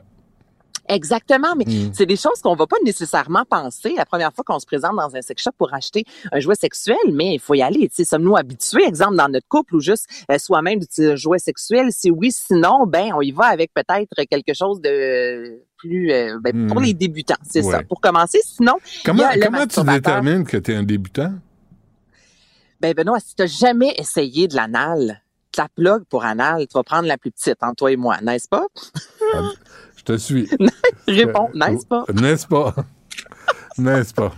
Fait que là, tu arrives au sex shop, tu te dis, puisque je suis un débutant, monsieur, je vais prendre la, la plug anal la plus petite, s'il vous plaît. Ben non, mais j'ai envie d'essayer, que justement, il y a un vibrateur anal, ça me tente d'essayer. Ben ouais, Puis là, savoir le, ce que le ça goûte? conseiller- Non. Ben non, mais le le conseiller va pouvoir te présenter justement des jouets sexuels Oui. dits pour débutants. Juste, non, mais C'est bon. important. On Oui, dit oui, ça, oui. on en rit, mais c'est réellement important. Certain. Et, mais, ben, te le dis. on peut-tu continuer, Benoît? Euh, oui, je t'écoute. Et ça, moi, je vais dire à tout le monde. C'est toi qui m'as envoyé ce sujet-là, en plus, en Ben, Benoît. Puis t'as l'air mal à l'aise que je te dise plug pour anal. Non, non, je, non, pas du tout. Je veux juste comprendre parce que là, de toute évidence, je savais pas qu'il y avait des catégories, euh, tu sais, pour euh, les débutants, puis les médiums, puis les professionnels. Mais là, Ben, je au le sais. titre qu'il y a des ben, c'est ça, puis il y a des vibrateurs qui vont vibrer sur un moyen temps, alors qu'il y en a d'autres qui sont en douceur aussi. Donc, ça dépend aussi quel type de vibration on aime sur notre clitoris. Quand Et tu parles d'un on- moyen temps, là, tu parles de quoi exactement? Comme Un gros tempo, OK? un gros tempo. OK, Parfait. Un tempo accéléré. C'est bon. Euh, on retrouve aussi des vibrateurs un peu partout hein, maintenant. Euh, Benoît, il n'y a pas si longtemps, on avait l'impression que c'était seulement dans justement les sex shops ou encore sur, euh, sur Internet, entre autres, dans les magasins euh, en lien avec la sexualité. Toutefois, euh, il y a l'entreprise Dynamite hein, qui met de l'avant, ce sont des vêtements pour femmes qui, dans les dernières années, ils n'en vendent pas en magasin. Toutefois, tu peux t'acheter maintenant un bas collant, une belle robe et un vibrateur sur le site de Dynamite. Et ça, quand c'est, ça commencé il y a deux, trois ans, ça avait vraiment fait jaser, disant est-ce que ça a sa place dans un magasin de vêtements? Mais en même temps, ce sont des femmes qui consomment euh, le- leurs vêtements, donc pourquoi pas offrir des vibrateurs, tout comme maintenant dans les pharmacies hein, aussi. Il y a euh, des vibrateurs qui sont disponibles. Donc, chez Pharmaprix, le slogan, c'est votre bien-être entre vos mains. Et chez Jean Coutu, et ça, je le vole au sac de chips, qui ont dit chez Jean Coutu, on trouve de tout, même un ami à batterie. Moi, je la trouve très drôle. C'est bon. Il y a, donc, il n'y a, pas de pénurie hein, de vibrateurs, de toute évidence. là. Pas en toute aucune pénurie. Il y en a chez Walmart aussi. Moi, je ne savais pas du tout. Puis là, je me surprends dans des magasins à grande surface. Je vais t'avouer que quand je vais sur le site de Walmart, chose qui est très rare, euh, soit dit en passage, je pense pas à écrire jouets sexuels, mais il y en a hein, aussi chez Walmart des menottes et tout ce que vous voudrez dans ces magasins Walmart? à grande surface. Ben, chez Walmart. Donc Ben là, oui. maintenant, Pharmaprix, Family Prix, Jean Coutu, Walmart, Dynamite, euh, on n'est pas loin du tic géant, là. Je veux dire, c'est incroyable comment. Ça, souviens, a partout. Walmart avait banni un disque de Sheryl Crow qui critiquait euh, la vente de- d'armes à feu chez Walmart. Fait que ça, ça, il, ça, il- il interdit ça, mais de vendre toutes sortes de produits à caractère sexuel, ça, chez Walmart, on trouve de tout. Ouais, mais c'est un peu moins dangereux un gros dildo qu'un gros fusil. Entre les deux, Benoît, j'opte pour le drôle. dildo. Ça fait un peu moins mal. Ouais, Ben, non, j'imagine.